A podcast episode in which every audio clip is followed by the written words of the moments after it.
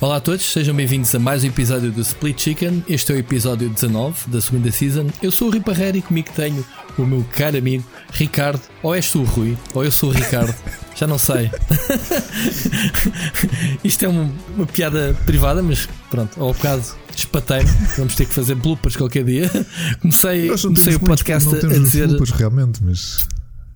Eu quando tenho mando para ti, já te mandei um ao outro. Não é? Ok. Mas é, normalmente não é não é publicado publicamente. Mas se o pessoal pedir nas redes sociais, a gente começa a Mas publicar esta estas cenas. Logo, esta foi muito. Esta foi muito boa. Muito naturalmente começa a dar boa noite a dizer que eu sou o Ricardo. Exato. E depois penso assim: para lá. Eu, tu nem desmanchaste. Nada, nada. Sabes eu- porque pensava que estavas a, estavas a gozar. Pensava que era brincadeira. Que era uma forma tipo diferente, né? Que a gente estamos sempre a inventar eh, aberturas. Não, mas esta. Esta sim foi diferente, começar com uma espécie de blooper. Enfim, não, foi mesmo engano. Ricardo, como é que tu estás? Isso é o que Olha, estou com uma é- alergia do caneco. Uh, já há uns meses que isto Uhum, não. yeah. pá, a alergia este ano demorou um bocadinho mais a, a bater, mas, mas bateu. Ainda por cima tivemos aqui em arrumações e limpezas do fim de semana, então pá, o- ir ali buscar um, um pó e um, e um cotão assim em sítios mais escondidos, especialmente debaixo do computador, estar a limpar isso, mais o pólen. Olha, estou todo lixado. Estou aqui. Não é, não é Covid, pessoal, é, é mesmo alergia. O pólen, então já começaste a ir a apanhar flores para o campo? Já, já tenho, Não? tenho, Já sido perdeste o imenso, tenho sido imenso para apanhar flores. Mas por acaso até ti quando é que a minha, a minha alergia despontou? Que foi na quarta-feira passada. Fui ao lixo à hora do almoço, que foi o, o mais cedo que eu já saí desde que isto começou. Nunca tinha. Peraí, peraí, peraí, peraí, peraí. Aqui entrava o genérico de- de- das aventuras do Ricardo, Exato, não é? isso. Aqui, aqui Ainda não entra. temos. Ok, vai. Continua. As aventuras de Ricardo. Saiu ao meio-dia, foi estranho. Ah, o, meu- o contacto da minha pele com o sol a essa hora costuma ser na varanda, com distanciamento social muito grande, sem ser da minha família, obviamente.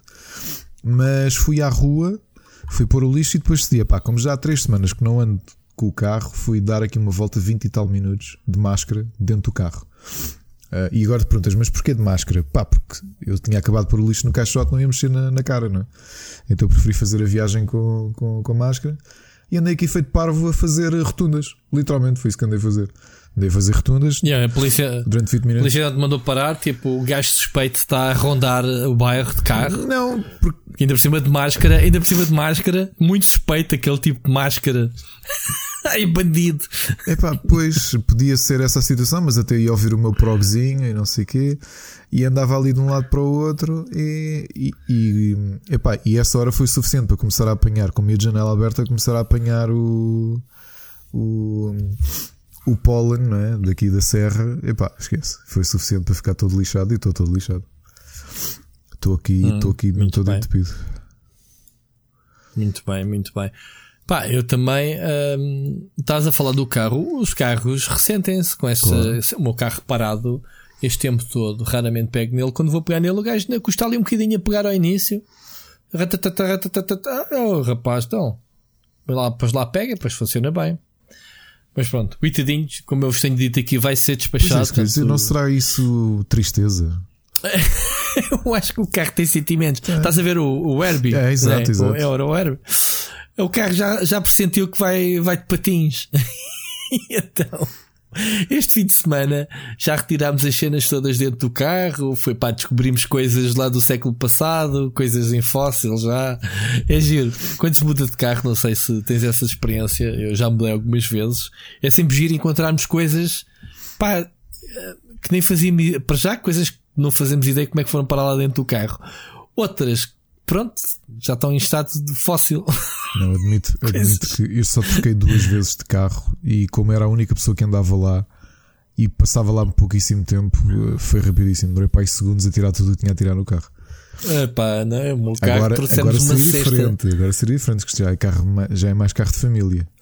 Este é o primeiro carro Claro, de família que tenho. eh, epá, nós entre CDs e cenas, sei lá, epá, nem te sei Encontraste o. CD do Irã Muita Costa, coisa. uma cassete do Irã Costa lá no carro. Sabes quantos óculos 3D tirei do porta-luvas? Imagino. E seis, pa seis pares de óculos, meu. Já viste? Ai, que exagero.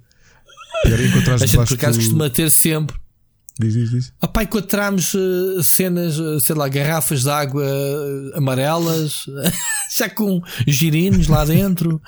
Pá, sei lá, Se não foi sei. que Acho que está ali. Foi de uma garrafa do teu É, carro. não, ia dizer, se calhar ali está a cura, que é É diferente. isso. lembras, lembras como é que se como é que se inventou a penicilina? Foi acidentes Sim, destes. sim, sim.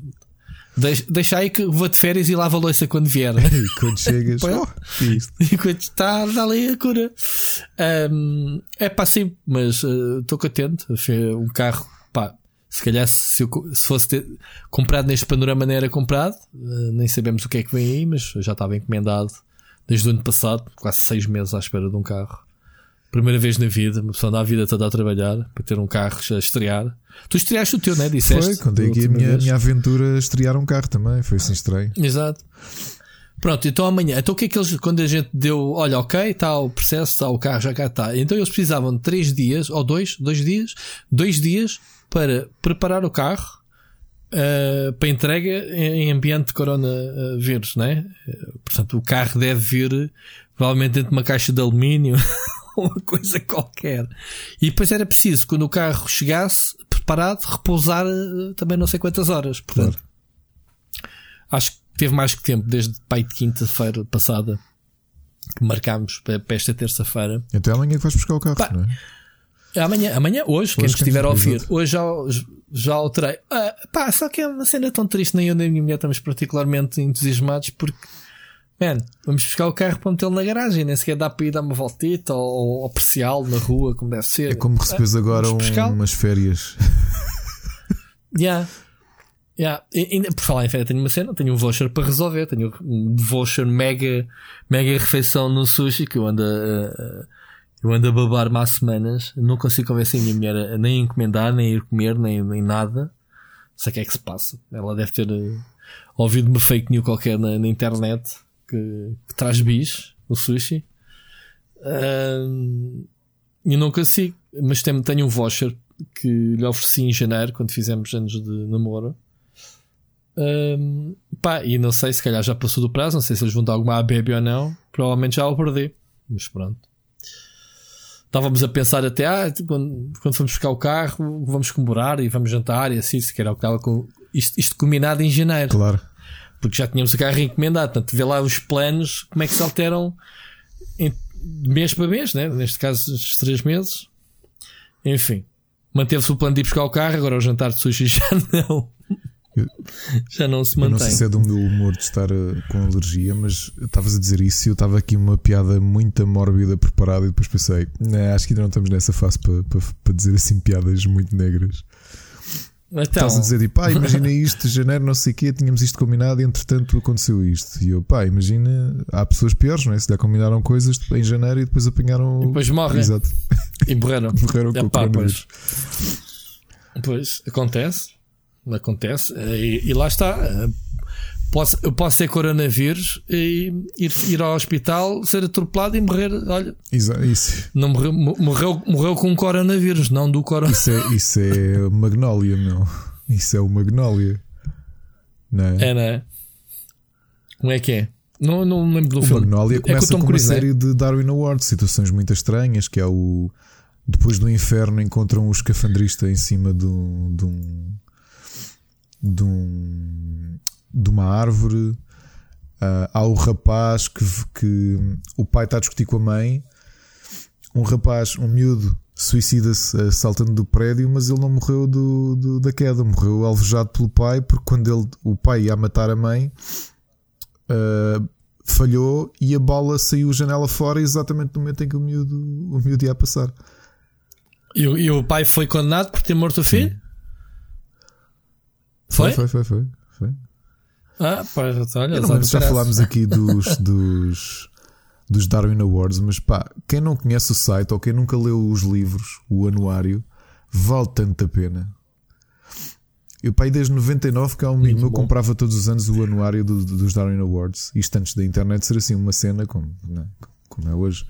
Agora acho que não faz sentido tu comprares o livro. Ainda que acho que este meu amigo ainda compra, tem comprado as edições. Mas é só assim teorias ou histórias não, aquilo, macabras? aquilo ou são é dividido em três partes: são mortes estúpidas confirmadas, quase mortes estúpidas, também eh, confirmadas, e depois tens um- uma secção só de mitos urbanos, que é mortes estúpidas ou quase mortes estúpidas, mas que não, não há dados ainda que, que, Acho que já ouvi falar nisso. O do escafandrista em cima Acho- da árvore, a explicação foi muito simples, meu. Tipo, quem apanhou ficou. Como é que no meio de um incêndio tens um tipo com um fato de mergulho em cima de uma árvore? A explicação é básica. Já- Já não me lembro. Qual é? o helicóptero, com, a- o helicóptero com o balde, não é? Que vai ao rio buscar água, mergulhou o balde e trouxe Sacou o tipo, trouxe com ele e deixou cair no, no, no, no meio de uma floresta a arder. Já viste do que é? Ok. Isso é, é da parte das teorias ou das chalaças ou é o quê? Esse foi dos que aconteceu mesmo. Isto aconteceu? Sim, aconteceu, aconteceu. Faz, isso é demasiado bizarro. Repara, o tipo não morreu da queda, morreu queimado vivo com o fato de mergulho. Olha, ainda bem que falas nessa cena das cenas bizarras. Epá, eu esqueci-me esta semana e já ando para falar nisto contigo há um, há um tempo. Que é trazermos aqui para o podcast uma nova secção, Espera. Um novo Eu tinha pensado é nisso. diz? separador. Eu juro, Se é o que tu vais sugerir, eu ia propor-te isso hoje. Mas é notícias bizarras, notícias bizarras, mas da indústria dos videojogos. Ok. Pá, sei lá, coisas, coisas eh, que não são difíceis de arranjar. Epá, não quer dizer que a gente consiga tropeçar nelas todas as semanas. E era uma coisa que eu queria eh, pedir a quem nos ouve para nos mandar nas redes sociais. se Olha, para a nova secção, notícias bizarras. Epá, isto, isto é real, isto contado ninguém acredita, mas é real. Mas a ver com a indústria, ou dos jogos, ou dos filmes, não é? Ou do- daquilo que a gente fala aqui, do entretenimento tem a ver um bocadinho com isso que estás a dizer, não é? Coisas que estás-me a contar dessa do escafandro que eu, pá, contado ninguém acredita. Tu dizes que é mesmo aconteceu real, ok? O que é que tu dizes, Ricardo? E a gente comenta aqui e damos, sei não lá, é mal pensado. Eu uma tinha, classificação ou falado. eu tinha aqui outra Então. sugestão. Sim, essa parece-me ótima. É que eu tinha outra sugestão também. Isto ainda herdado daquele. Então, epá, já viste? Gente- os nossos brainstormings são diretos eh, nos nossos programas. Né? Estava-me o Sírio outro dia, eh, eh, comentou qualquer coisa a dizer que ah, pá, faço ideia aos cortes que vocês fazem de, de coisas que dizem e depois se arrependem e cortam. Man, está aqui a prova. Tipo, estamos a ter um brainstorming de ideias que não falamos no nosso dia a dia e estamos a inserir eh, e diretamente para vocês. Portanto, julguem-nos, mandem. Conta, Ricardo, qual é a tua ideia? Epá, ainda uma reminiscência do. Como é que se chamava? O Foi Bom Não Foi, o programa que eu tinha com o, Hum, com o Miguel e com o Isaac, editado pelo, pelo, pelo bom. Fred. Que era trazer aqui umas, umas curiosidades, como aquela que acho que ninguém, ninguém que viu o programa se esqueceu. Como é que as girafas sabem se estão prontas para acasalar, não é? Que foi uma curiosidade que trouxe o Miguel ah, para o programa. epá, eu lembro de ver isso. A minha memória é tão curta. É, batem batem com a cabeça na, não batem com a cabeça na Ah. bexiga. e se tiver, pronto, estão, estão prontas para, para, para acasalar. Pronto, muito bom. Não, mas temos que adaptar isto ao tema, porque senão a gente vai começar a falar de escafandros e de girafas. Não, pronto. Já temos aqui o coronavírus eh, basicamente com uma secção própria. E falei em coronavírus, eu por acaso tenho, hoje não tive muito tempo nas redes, agora enquanto falar contigo é que comecei a fazer scroll, mas já há montes de fotos de restaurantes e bares e coisas do género esplanadas a abrirem, não é? Hoje. Epá, acho bem. Ah, ah, o, o, o nosso primeiro-ministro hoje foi almoçar ao bairro alto lá ao, à tasca do não sei quantos. E tomou um pequeno almoço sentidinho numa esplanada. Ok. numa pastelaria que ele vai. Portanto, e é ele próprio a dizer que as pessoas têm que perder um bocado o medo e começarem a sair à rua. Pronto. Acabou o estado de emergência. Podem fazer com os distanciamentos, podem fazer com, com pronto, com as devidas precauções, mas as pessoas têm que começar a, a pá, se não já viste. Já, já te contei que, que, na que andei aqui durante alguns meses à espera que abrisse aqui um Sim, restaurante sim, mesmo sim, em frente à minha casa que chama-se uh, como é que se chama aquilo? La Xixá, uh, La Carnucha. Ah, é isso, La, Car, La Carnucha. Uma coisa qualquer. Sei que aquilo é, é daquelas de sentas-te à mesa e vão-te trazendo rodízio de carnes uh, até aqui para o lado. Acho eu que é isso, na teoria, porque eu não cheguei lá a ir. Porquê? Eles abriram numa segunda-feira. Abriram, tiveram tipo, dois meses a trabalhar aquilo e vi-os lá todos os dias a, a, a compor e a remodelar aquela porcaria toda. Um, aquilo é, fre- é mesmo em frente à minha casa, eu passava lá, passo lá todos os dias para levar o cão à rua. Um, e então, na semana em que eles abrem aquilo, na segunda-feira, foi, passado oito dias, foi decretado estado de emergência. Ou seja, eu já, eu já na quinta-feira já não fui trabalhar, abriu segunda, quinta já, oi, já não, já não saímos de casa, Um, já não saímos o fim de semana, obviamente. porque na segunda-feira, já a minha filha também não foi, pronto. Ele vol- voltou a fechar logo de seguida, pá, aí na- no fim de semana fechou, decreto de estado de emergência está fechado. Coitados, mano. Tipo, abris um negócio e passado nem uma semana tiveste aberto por causa disto. Então, já os vi ontem ou hoje, de volta daquilo outra vez, pronto, eles devem abrir. Não abriram hoje, devem abrir amanhã, uma coisa assim. Já disse à minha mulher: pá, ó, temos que ir lá espreitar, ou não temos confiança para ir, porque não temos confiança. Acho que nesta fase é falta de confiança. Pá, mas ir pelo menos lá ir encomendar qualquer coisa, porque já temos ido aqui a outros, encomendar ao fim de semana. uh, Tu, tu sais para, para encomendar comida? Não, telefone. Uh, e depois vou buscar Ok, só. ok, ok. É o que eu tenho feito. Aqui no, no restaurante. Na Toca do Minhoto, olha, Sim, naquele sim, que já fui Sim, contigo. tá bom. Onde comi contigo e com o Jorge, eles, eles abriram só para takeaway. Uh, O homenzinho basicamente meteu os bidões da cerveja à porta para ninguém entrar, meteu uma tábua em cima era, é- e era só telefonarem para encomendar, buscar a hora marcada. Já lá fui buscar caracóis, já te contei, Sim, sim. semana passada. Fui lá buscar caracóis, já fui buscar comida. Pá, e, e vamos, epá, e apanhamos aqui uma espécie de susto que foi que semana passada eu tive que ir a qualquer lado, já não me lembro onde. Não interessa, saí. eh, foi na minha folga na semana passada e passei. ahm, bem, eu não me lembro onde é que eu fui, tive que sair. E passei no McDonald's para comprar um Sondai no, na cena dos carros, no, no takeaway, como é que se chama, né? Como é que, como é que se chama a cena do. O quê? No Macafé? Não, mano, tu nem sais do Ah, carro, McDrive. aquela cena McDive. Pedi um gelado e. E na altura foi um rap. Eu já não como gelados Yeah, comi um- do e- McDonald's desde que isto um começou, wrap. sabes? Yeah, mas pronto, levei um gelado para casa. Isto não é. Isto é. uh, mentira, já sei onde é que foi. Fui- tive, tive que ir assinar um documento à, à minha chefe. uh, fui lá, que ela mora aqui perto de mim. E ela precisou, eu não tinha a impressora como deve ser para, para, para imprimir e digitalizar para lhe mandar, então fui lá só para assinar um papel. E então pense- pensei, ah, vou passar ali, vou-lhe fazer uma surpresa, vou levar um sondai. Ok, pronto. Este sábado fomos ao Lidl os dois. Foi a primeira vez que a minha mulher foi às compras nestes dois meses. Foi comigo. Fomos os dois tranquilos. Ahm, estamos a pagar. Está a senhora da, da caixa a contar que no McDonald's tinha sido fechado porque esta semana foi detectada uma funcionária com coronavírus e fecharam aquela porcaria toda para desinfetar. A minha mulher olha para mim e olha para ela tipo, ouch. Pá, Pronto, lá está. Não podemos ter medo. Tipo, aconteceu aquilo lá, a pessoa não quer dizer que ela tenha contaminado uma semana inteira, meu. Claro, Estás a ver? Claro, claro. Nem tenho que tocar em tudo e mais alguma coisa, mas temos que perder o medo, é um bocado psicológico. Agora já se começa a dizer, ouvi hoje, e tenho ouvido hoje e ontem, acho eu hoje, já se começa a colocar em causa se realmente tocar em superfícies eh, que o vírus ataca ou não. Ainda não está confirmado nem desmentido, portanto, por precaução está-se a aconselhar as pessoas, a, obviamente, a evitar tocar eh, nos botões e naquelas coisas eh, que todos tocam e manter as coisas em quarentena como temos feito cada vez que chegam cá a casa. Mas acho que se isso levantar é um grande passo, porque se realmente se provar que o contacto não, não faz nada, só aquela transmissão de, de gafanhotos, né, uns para os outros, é um grande passo para a gente começar a perder o medo, que é sair à rua e, e estamos à vontade, basicamente. Tipo, olha aí, mantém distância, de resto está-se bem, né? Ainda tenho isso um bocadinho. Eu há bocado fui antes de jantar. Aliás, eu espero para o final do dia, tirando quarta-feira, não é que fui mais cedo, mas espero para o final do dia para ir, eh, para ir ao lixo. Epá, e saio e ia carregado e ali a tentar ver se me desviava. Por acaso só passou uma senhora por mim, mas desviei-me dela e não sei o quê.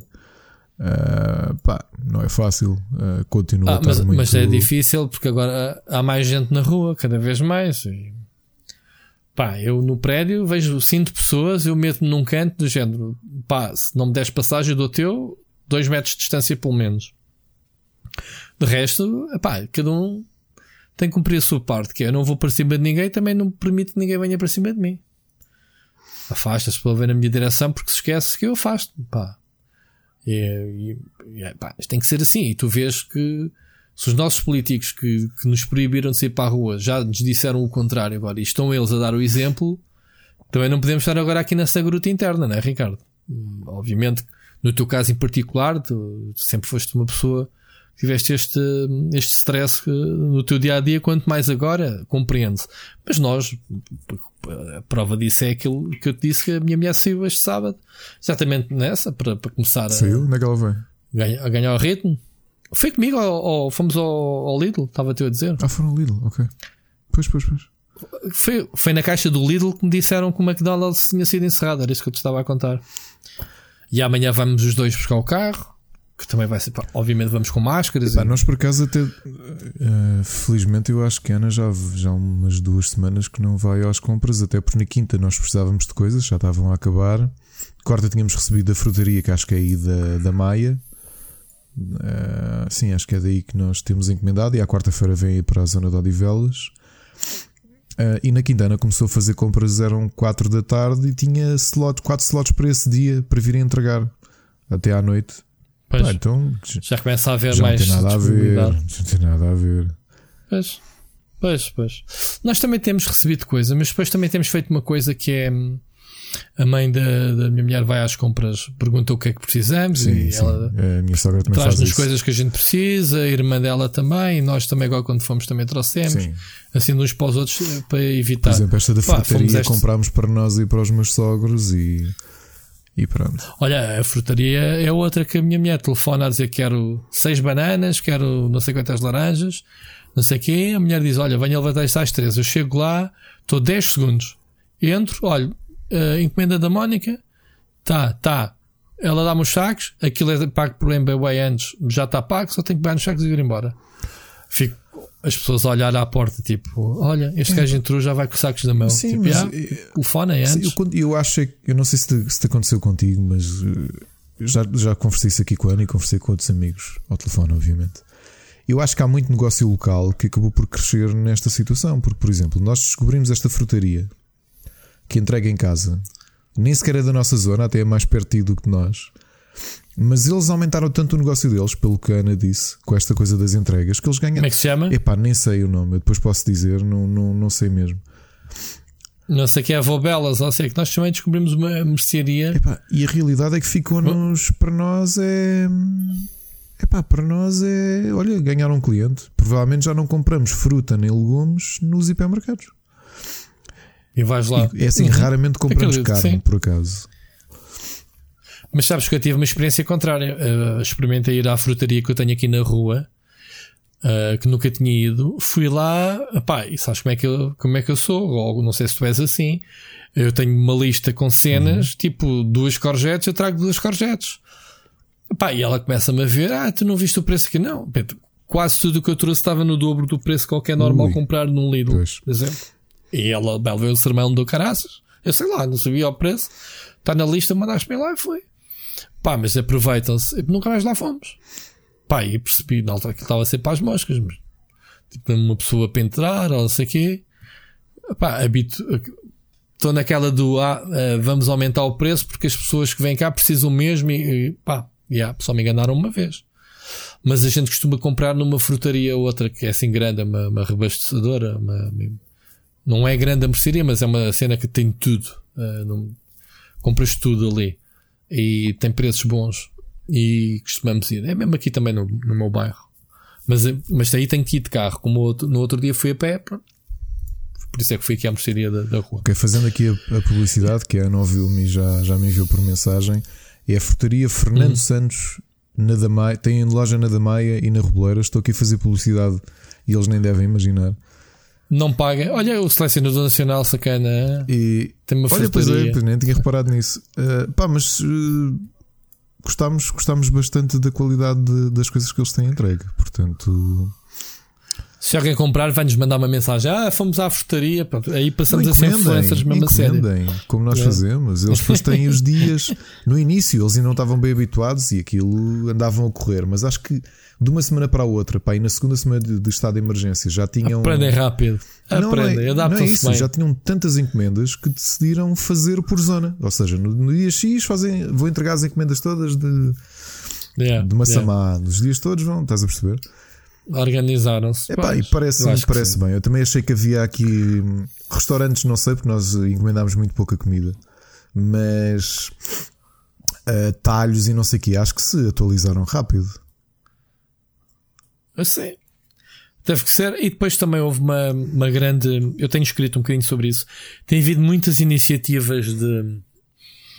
Sei lá, de, de empresas como a. Olha, as páginas amarelas. Nunca ouvi falar tanto das páginas amarelas como ultimamente, com uma série de soluções que eles têm feito.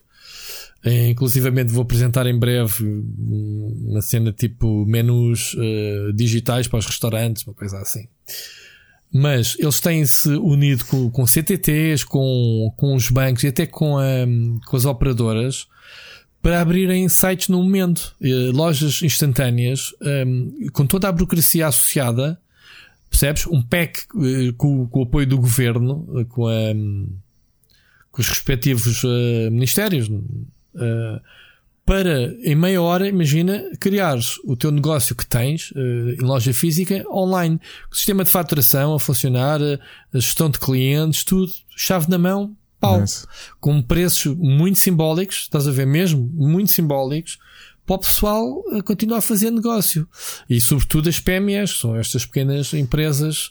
eh, coitadas que, que de outra forma eh, fechariam ou tinham que investir de dinheiro para, para abrir um negócio online, como, como se sabe.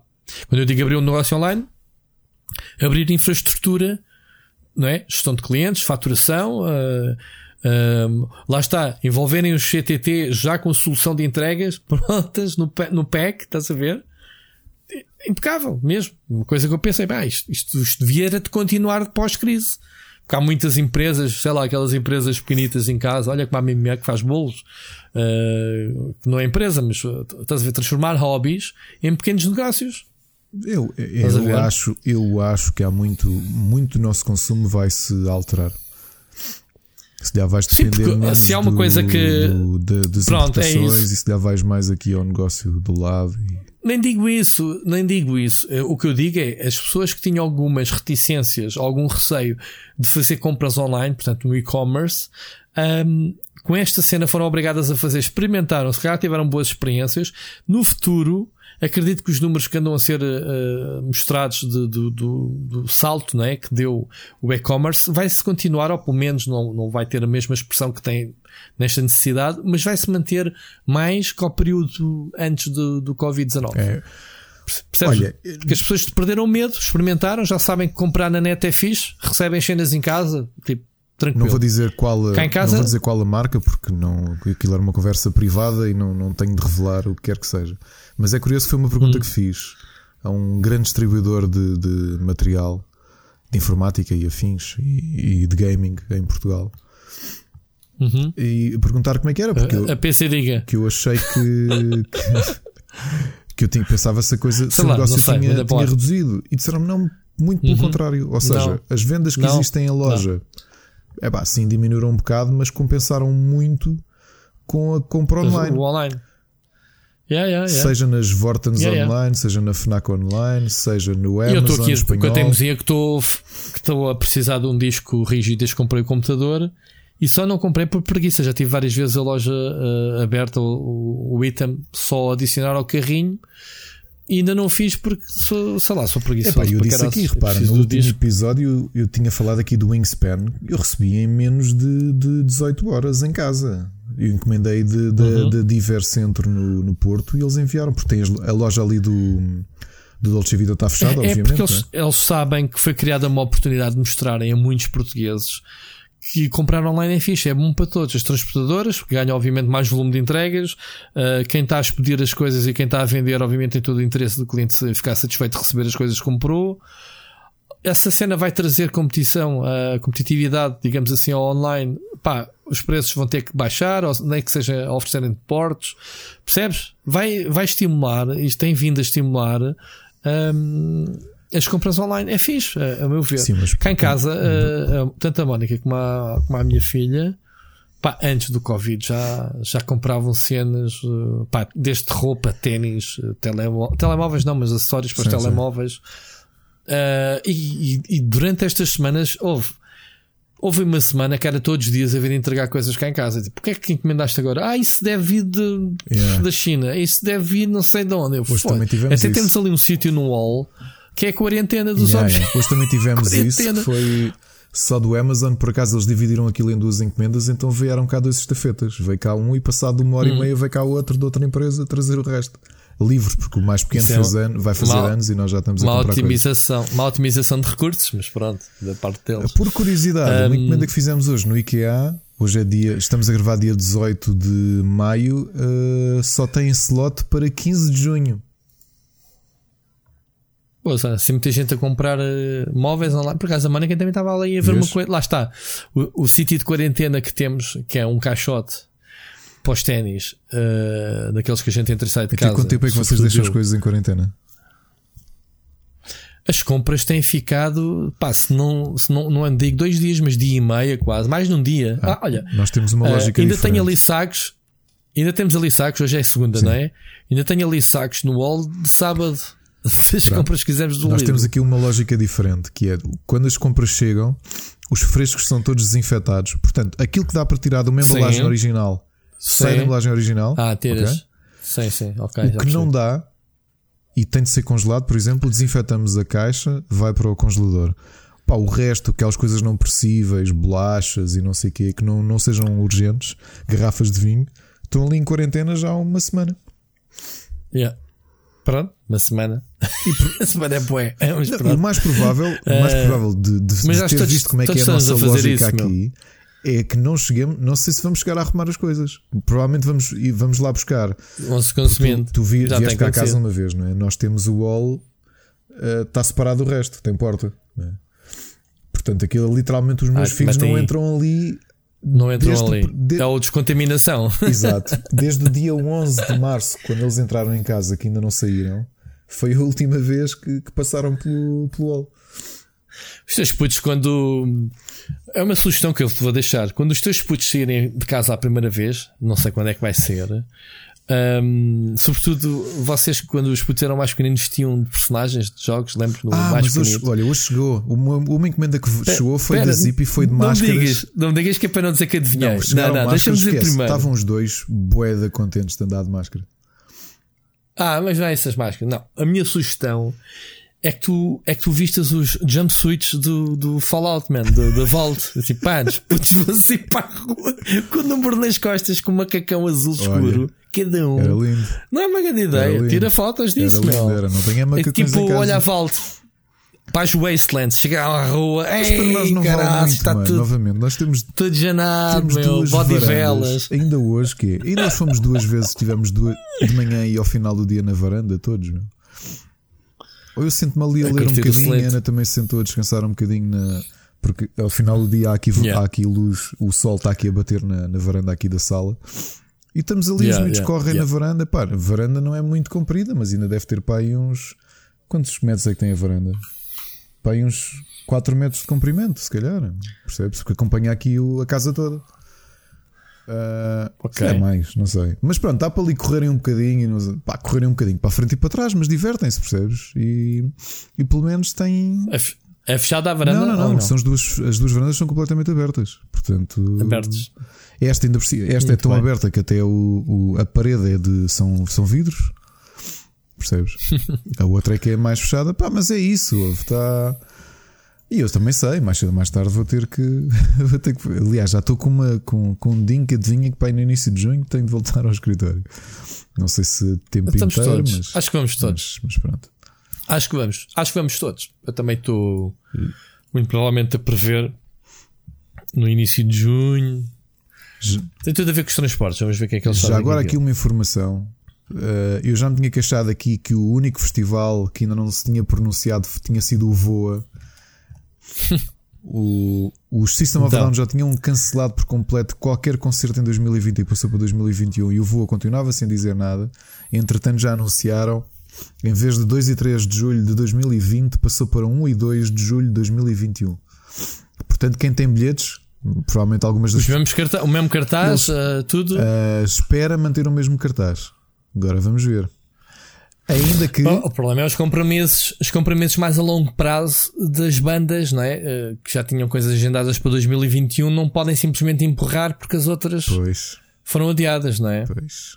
E, e novamente não se esqueçam, para quem nos ouve, do ponto de vista de defesa do consumidor, se pelo menos uma das bandas eh, de, de palco principal tocarem para o festival que vocês compraram um bilhete, e eh, imaginem que, imaginem que para o voo o System of Down não vão, que é, foi a razão pela qual nós comprámos bilhete. Eh, se eles não forem, nós não temos direito a, a ter o bilhete de volta. Porque basta uma das Tem que bandas ser aqui uma, uma anunciadas. porcentagem. Pá, é assim? É porque depois é difícil provar ao que é que vais, não é? Ah, Exato. Quer dizer, eles fazem um esforço de ter 90% do cartaz, mas tu dizes, ah. Eu acho que havia de haver aí um bom senso das duas partes. Quer dizer, pá, um cliente insatisfeito não é, não é, não é bom. Portanto, se ele diz que veio por ver os System Down, não estão cá, toma lá o dinheiro. Não é? Pois, mas isto aplica-se. Isto é sempre lógica. foi assim. né? A lei de defesa do consumidor nos Agora, festivais é, agora assim. é assim: se não foi a razão, se não foi o System Down e vens apelar que és, então és burro. Para que é que compraste bilhete? Se a banda que tu realmente queres vai se manter. Pois, exato. Só se não te der jeito, mas aí pronto, aí, aí já podes invocar outras. Olha, eu tinha disponibilidade de ir naquele ano, neste ano já não tenho. Ok. Isso é válido, deveria dar para. Percebes? Há- há- o bom senso gera em todas as situações, não há hipótese de ambas as partes. Mas pronto. O que é que se há de fazer? Olha, Olha, companheiro, isto ainda é conversa de aquecer. Vamos passar os temas. Não sei porque, já temos quase uma hora de podcast. Não sei se Já, percebeste. Portanto, mas que há temas isto. ainda. Isto uma não está este como uma não está tema. parado. O que é o quê? O- o- O mundo... Não, já mexeu. O bicho já mexe, Eu vi, sabias? eu vi. Eu vi, eu vi, eu vi pouco, mas vi. então a gente já, a gente já, vai- já vê, vê isso mais para a frente. Olha, começou esta semana, aliás, foi os únicos dois eventos do tal Summerfest, daquela, que, aquilo que falámos dos eventos que ao longo destes meses até final de agosto, se não me engano, até ao fim da Gamescom, ou do, do- do- da data que era para ser realizada a Gamescom. ah, o Summerfest já ah, fez dois anúncios. Não tivemos aqui a oportunidade de falar a semana passada do Tony Hawk, parece que já foi depois de termos gravado. Não sei se Foi, foi, foi depois. Foi. não sei se viste o anúncio. Ahm, que era as duas coisas que eu te queria falar sobre, a puxar. Eh, era sobre isso, sobre o, o remake do Tony Hawk para o Skater 1 e 2 eh, e eh, a Epic ter anunciado o motor Unreal Engine 5. Viste o vídeo? Vi o vídeo, vi. eh, o, Vi Tech, o tech Demo. demo daquilo. Sim. É, O que é, que é que É tu achaste? impressionante. Do... É impressionante, não é? é. Portanto, aquilo. Para já ainda não acredito. Uh, não acredito que no, no primeiro ano já tenha jogos a puxar pelo Unreal Engine 5 como deve ser, mas já sabemos para onde é que a coisa consegue ir. E é. Atenção que eles disseram uh, parentalmente na entrevista a seguir ao. Como é que se chama o jornalista? O Keith. Uh, eu, pá, eu, eu pus o nome dele se não tiver Bem um shot. anotado, não consigo dizer. Como é que se chama o do, do Game Awards? O... Todos os episódios eh, nós fazemos esta pergunta e nenhum dos dois sabe responder. É pá, fogo. Mas é, eu sei o nome dele, não sei a pronunciar como deve ser. Então não quero estar a dizer a geneira. Uh, é o Keith. uh, não, não, não interessa. Resto de parte estes gajos têm nomes estrangeiros esquisitos. Enfim. É Olha, muito vamos fazer uma coisa. A partir de agora, sempre que quiseres falar dele, chama-lhe Keith Silva. É o. Como? Keith Silva. Só Silva? Kiko Keith Silva? Silva. Silva. Pronto, Silva. Ok. Portanto, e quem nos ouve já o sabe, quando falarmos do Keith Silva, é o, o tipo dos Game Awards, ok? Para facilitar, é como não temos do sketch também- do show Vitor. a gente pode dar alcunha. Mas eu não vou acabar este episódio sem o nome O dele. Vitor. É o Geoff Keighley. É o Jeff Keighley. fácil dizer o isso, nome dele Jeff se eu tiver à minha o Jeff frente. Keighley, exato. Ou o Keith Silva, Jeff. se vocês quiserem. Ou o show Vitor. O quê? Show Vitor. É o Vitor Silva. Vitor Silva, exato. Diz lá qual é o nome. A gente dá-lhe o nome. E depois a gente esquece-lhe do nome que lhe deu também. Mas pronto. Epá, é o Silva, é o Silva. É o Silva. Silva. É o, é o Jeff Keighley passa a ser o, Silva, Silva. para nós. Pronto, é mais fácil. O Silva. Pronto. Então, numa entrevista. Um... é o Silva. Sei é que te faz lembrar. Dar alcunha. Eu sempre fui conhecido por dar alcunhas às pessoas, mas pronto. Podíamos chamar os gimbrinhas também. Mas pronto. Pá, o, o Tim Sweeney, na entrevista, eh, para quem não sabe, o Tim Sweeney é o patrão da Epic, mas ele acima de tudo é o, é o engenheiro que criou o motor Unreal desde a primeira versão. Até fiquei bastante admirado ele, ele que já vestiu fato e gravata de vez para assumir, para assumir a Epic como CO, porque ele nunca foi CO, ele foi sempre o gajo lá do porão, um gajo que fazia a tecnologia. Ele, dá uns anos para cá, é que assumiu então essa pasta também. Um, em entrevista a ele, ele diz que aquilo é uma tech demo, não há jogo para aquilo. Eu pessoalmente não acredito. Não acredito porquê? Porque uh, quando o Unreal 3 foi apresentado, foi também com uma tech demo de uma cena gótica com uns gajos assim meio pele de crocodilo, estás a ver? Com dentes, com tralhadoras na mão, com motosserras.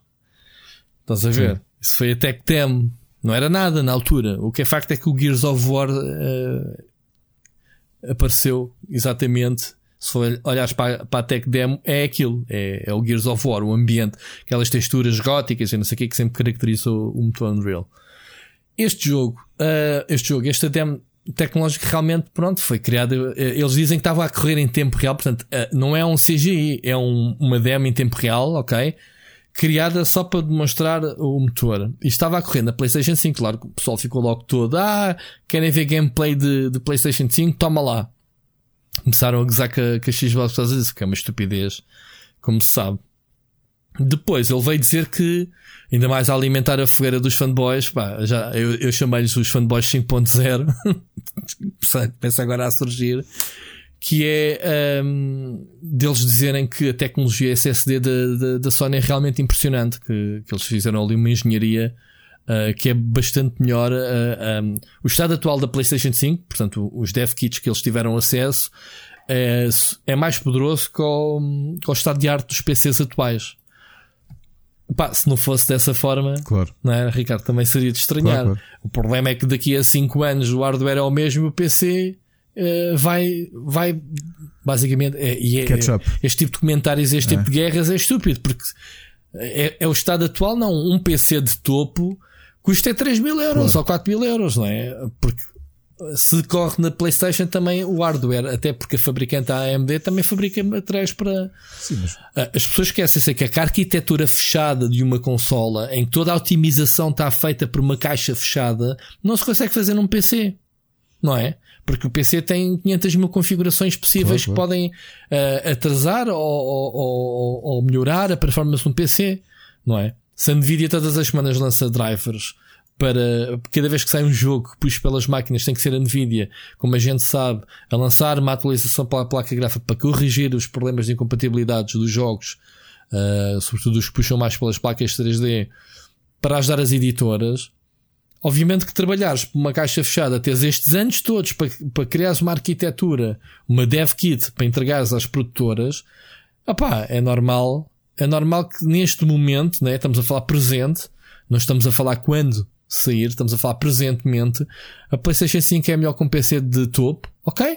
É, mas é estúpido, estamos a fazer Sim, comparação. Mas é surpresa, lembras-te de uma vez isso não tenha acontecido no início de uma geração as, as duas consolas de Aconteceu sempre. Sim, as, mas os PCs, frente... naturalmente, que até pela democratização dos, dos componentes rapidamente apanham, não é? Pá, vê a minha placa. Sim, eu tenho eu, uma 1070. Claro. A 1070 quando saiu quanto é que custava, não é? E quanto é que custa agora? Estava boa. Então eu tenho, eu tenho uma 2070. Pois, exato que foi mesmo RTX, que também custava, quando foi anunciada 600 paus, ou o que é que era, ou, ou não estamos a falar de titânio, que é topo de gama, mas a geração RTX, as mais baratas eram logo para 600 euros. 600 euros é, é mais, é mais, lá está o preço, é mais que o preço que o PlayStation 5 venha assim no mercado. Não há de chegar aos 500 euros nem pouco mais ou menos. Estas comparações deixam-me louco, man. Eu, eu pá, já não vou para as redes sociais uh, mandar flames porque, pá, uh, been there, done that. Tipo, oh, oh, isto é uma guerra que se fala há 20 oh, anos. Mas é? a realidade é que aquilo que se via está realmente o, o, a quantidade de triângulos que ele está a processar, que o, que o motor está a processar por, por segundo, aquela adaptação que eles mostravam com o foco de luz, epá, era, era realmente é qualquer coisa, não é? Mas, oh, Ricardo, isso tem a ver com o motor. Claro. Ou seja, o motor é um software. Claro, Como claro. nós sabemos. Isso é que estou a dizer, a potencialidade Pronto. deste Unreal Engine 5 como base de videojogos. Epá, imagino quando a coisa começar a crescer e malta, e malta e grandes estúdios a pegarem naquilo, o motor vai evoluir também, não é? E acho que vão sair ali grandes Sim, então, o, o, o motor eh, está em constante evolução. Estão sempre a inserir. O Ray Tracing foi demonstrado com o motor Unreal 4. Ahm, aqui a questão é: este quinta geração. ahm, epá, antes disso, qualquer software, nós sabemos que há software pronto para ser testado daqui a 5 anos. Porque o software é, é tudo matemática, é tudo uma questão de, de cálculos não é? Que precisa de processamento, que é preciso. Tu, se não tens hardware para fazer esse processamento, pá, o software é a coisa mais fácil de fazer. Percebes o que eu quero dizer? Tu sabes isso melhor que eu. Um, um software está sempre anos à frente do hardware. Não Claro, é? claro, claro. Entendes? Sim, sim, sim, sim, claro.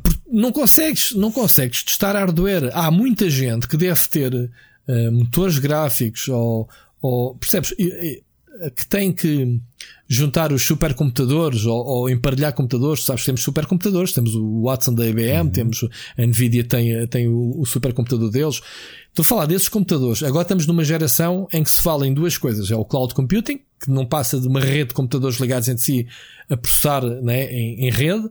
E vamos entrar na geração quântica. Esta semana foi anunciado o primeiro telemóvel, chega esta se- sexta-feira, baseada na, em computação quântica, neste caso só para a encriptação de dados, pronto, para uma questão de segurança hum, que está a ser. Mas estamos a entrar em novas, novas, novos campos de saltos tecnológicos. Pá, que o software ri-se, tipo, só agora, tipo, já vou muito à frente disso.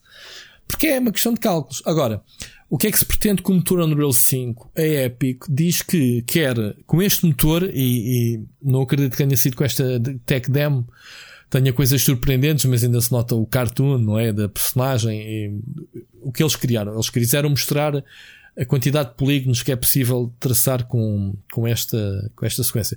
Mas o que eles querem mesmo fazer é quebrar a fronteira entre o cinema e videojogos.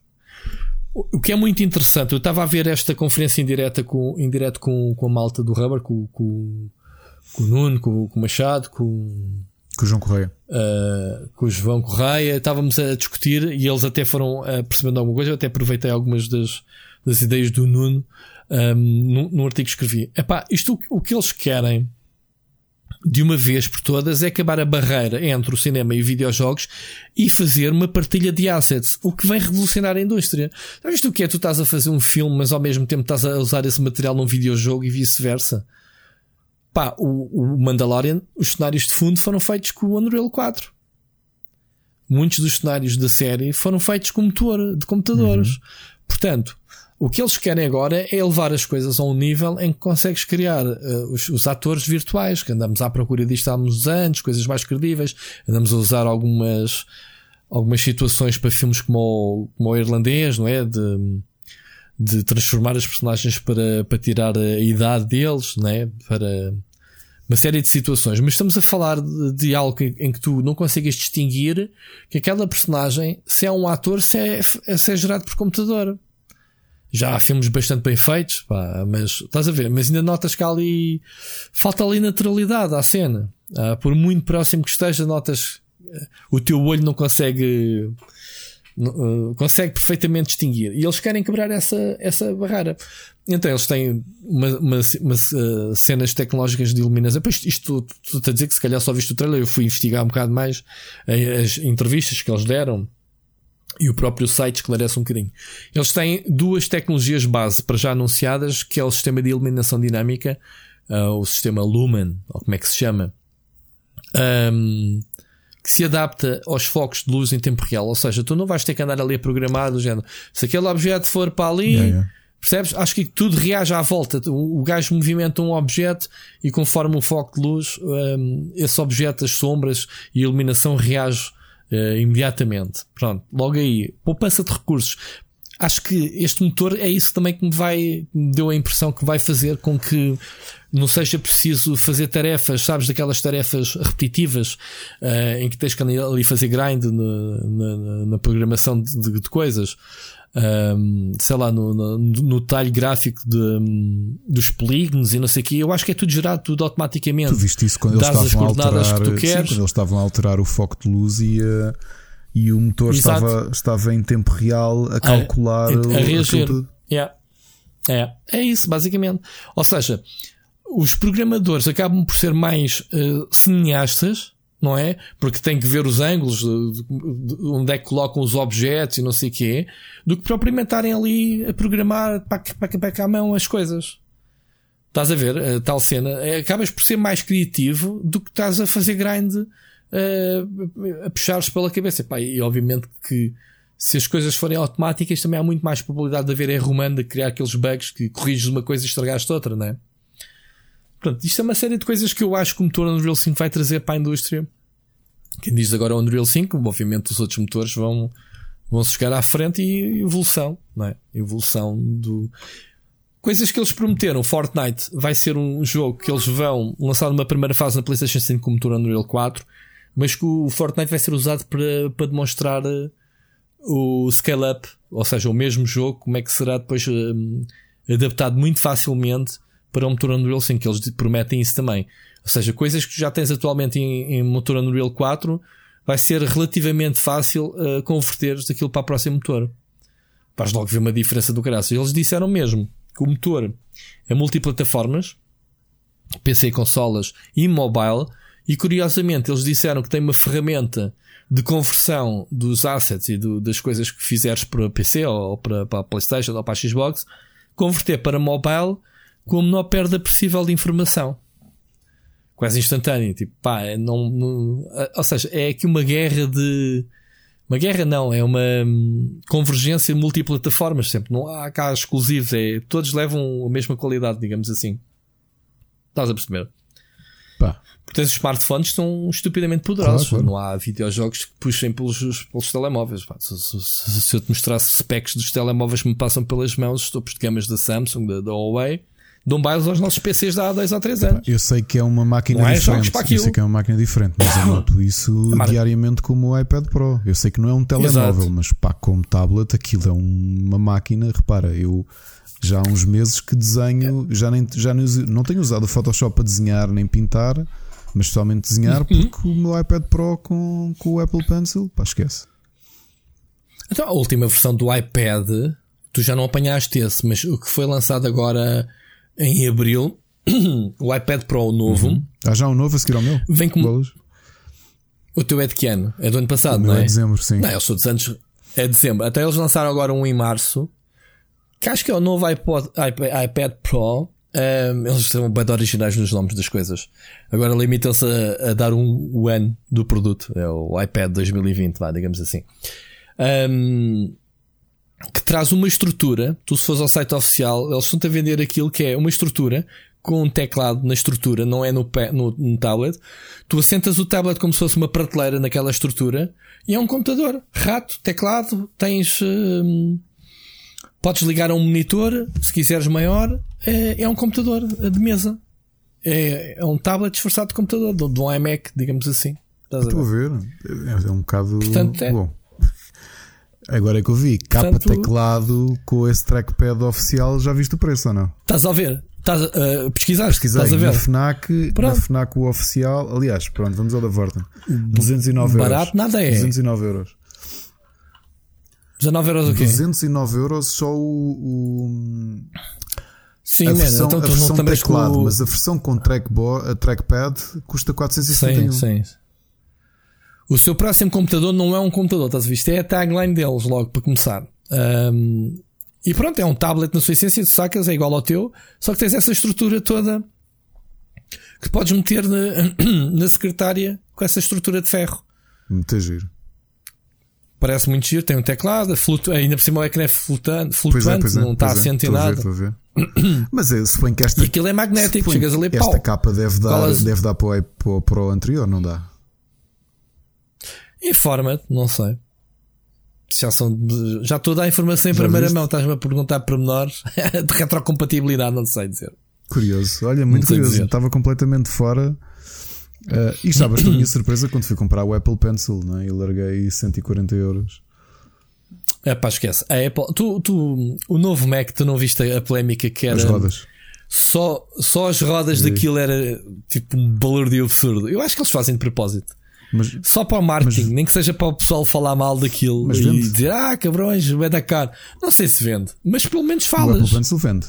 Isso aí não tenho dúvida. Não, estou a falar da- das rodas e as daquelas rodas, calhar eh, cenas parvas. Não, mas, mas estás a ver, mas, mas estás- estamos aqui a falar sobre isso. Isso para eles é fixe. tu achas Eles que não já- há aqueles- Isso é a cultura do Steve Jobs, que é trollar um bocado a mal. Tu achas que não há? Eu tenho um, tenho um amigo, era um Mac lover. Aliás, ele era conhecido pelo João dos Macs. Porque ele era é- é completamente aquela doente lógica do- Eu, eu, eu, Olha. eu tenho que lhe perguntar: olha, vou-te fazer, ver se me lembro. Para a semana digo-vos, vou-lhe mandar uma mensagem que eu falo com ele há uns anos. Vou dizer assim: Ó João, compraste as rodas do. Só para saber, provavelmente ele vai dizer do que sim. iMac. Aquele do grelhador. Parece um grelhador de ralar queijo. Sim. O pessoal usou bué com o formato do computador. Enfim, epá, é como, é como os DLCs da Bethesda. Compra quem quer. E é feliz quem compra. E a gente tem que se aguentar. Acabou. Portanto, é isso. Olha, motor Unreal é fixe. No Tony Hawk, não sei se queres acrescentar alguma coisa, se diz alguma coisa aos jogos ou não. Eu joguei na skater, PlayStation 1, se- gostei. Claro que não ando skate. Aliás, na vida real, não. O máximo que tentei foi uma vez pus-me em cima de um skate e pensei, vou-me magoar, então não quero fazer isto. Mas aí na PlayStation já não disse- joguei muito. Eu já te disse que eu fui skater, não já? Não. E que Não. ainda sou capaz de sacar uns olhos se me puseres um skate na mão. Aliás, eu tenho ali um skate a olhar para mim no sofá. Olha, Não sabias? não, não sabia. Não sabias essa particularidade da minha vida? Sim. Tínhamos aquele grupinho de pessoal que ia, epá, fogo. Eu agora olho para os putos que andam na rua que têm mais liberdade, porque já se democratizou um bocadinho o skate, eh, desde que não metas ninguém em perigo, podes andar na rua com eles. Epá, eu andava a fugir à polícia. Tipo filmes, tipo o Thrasher.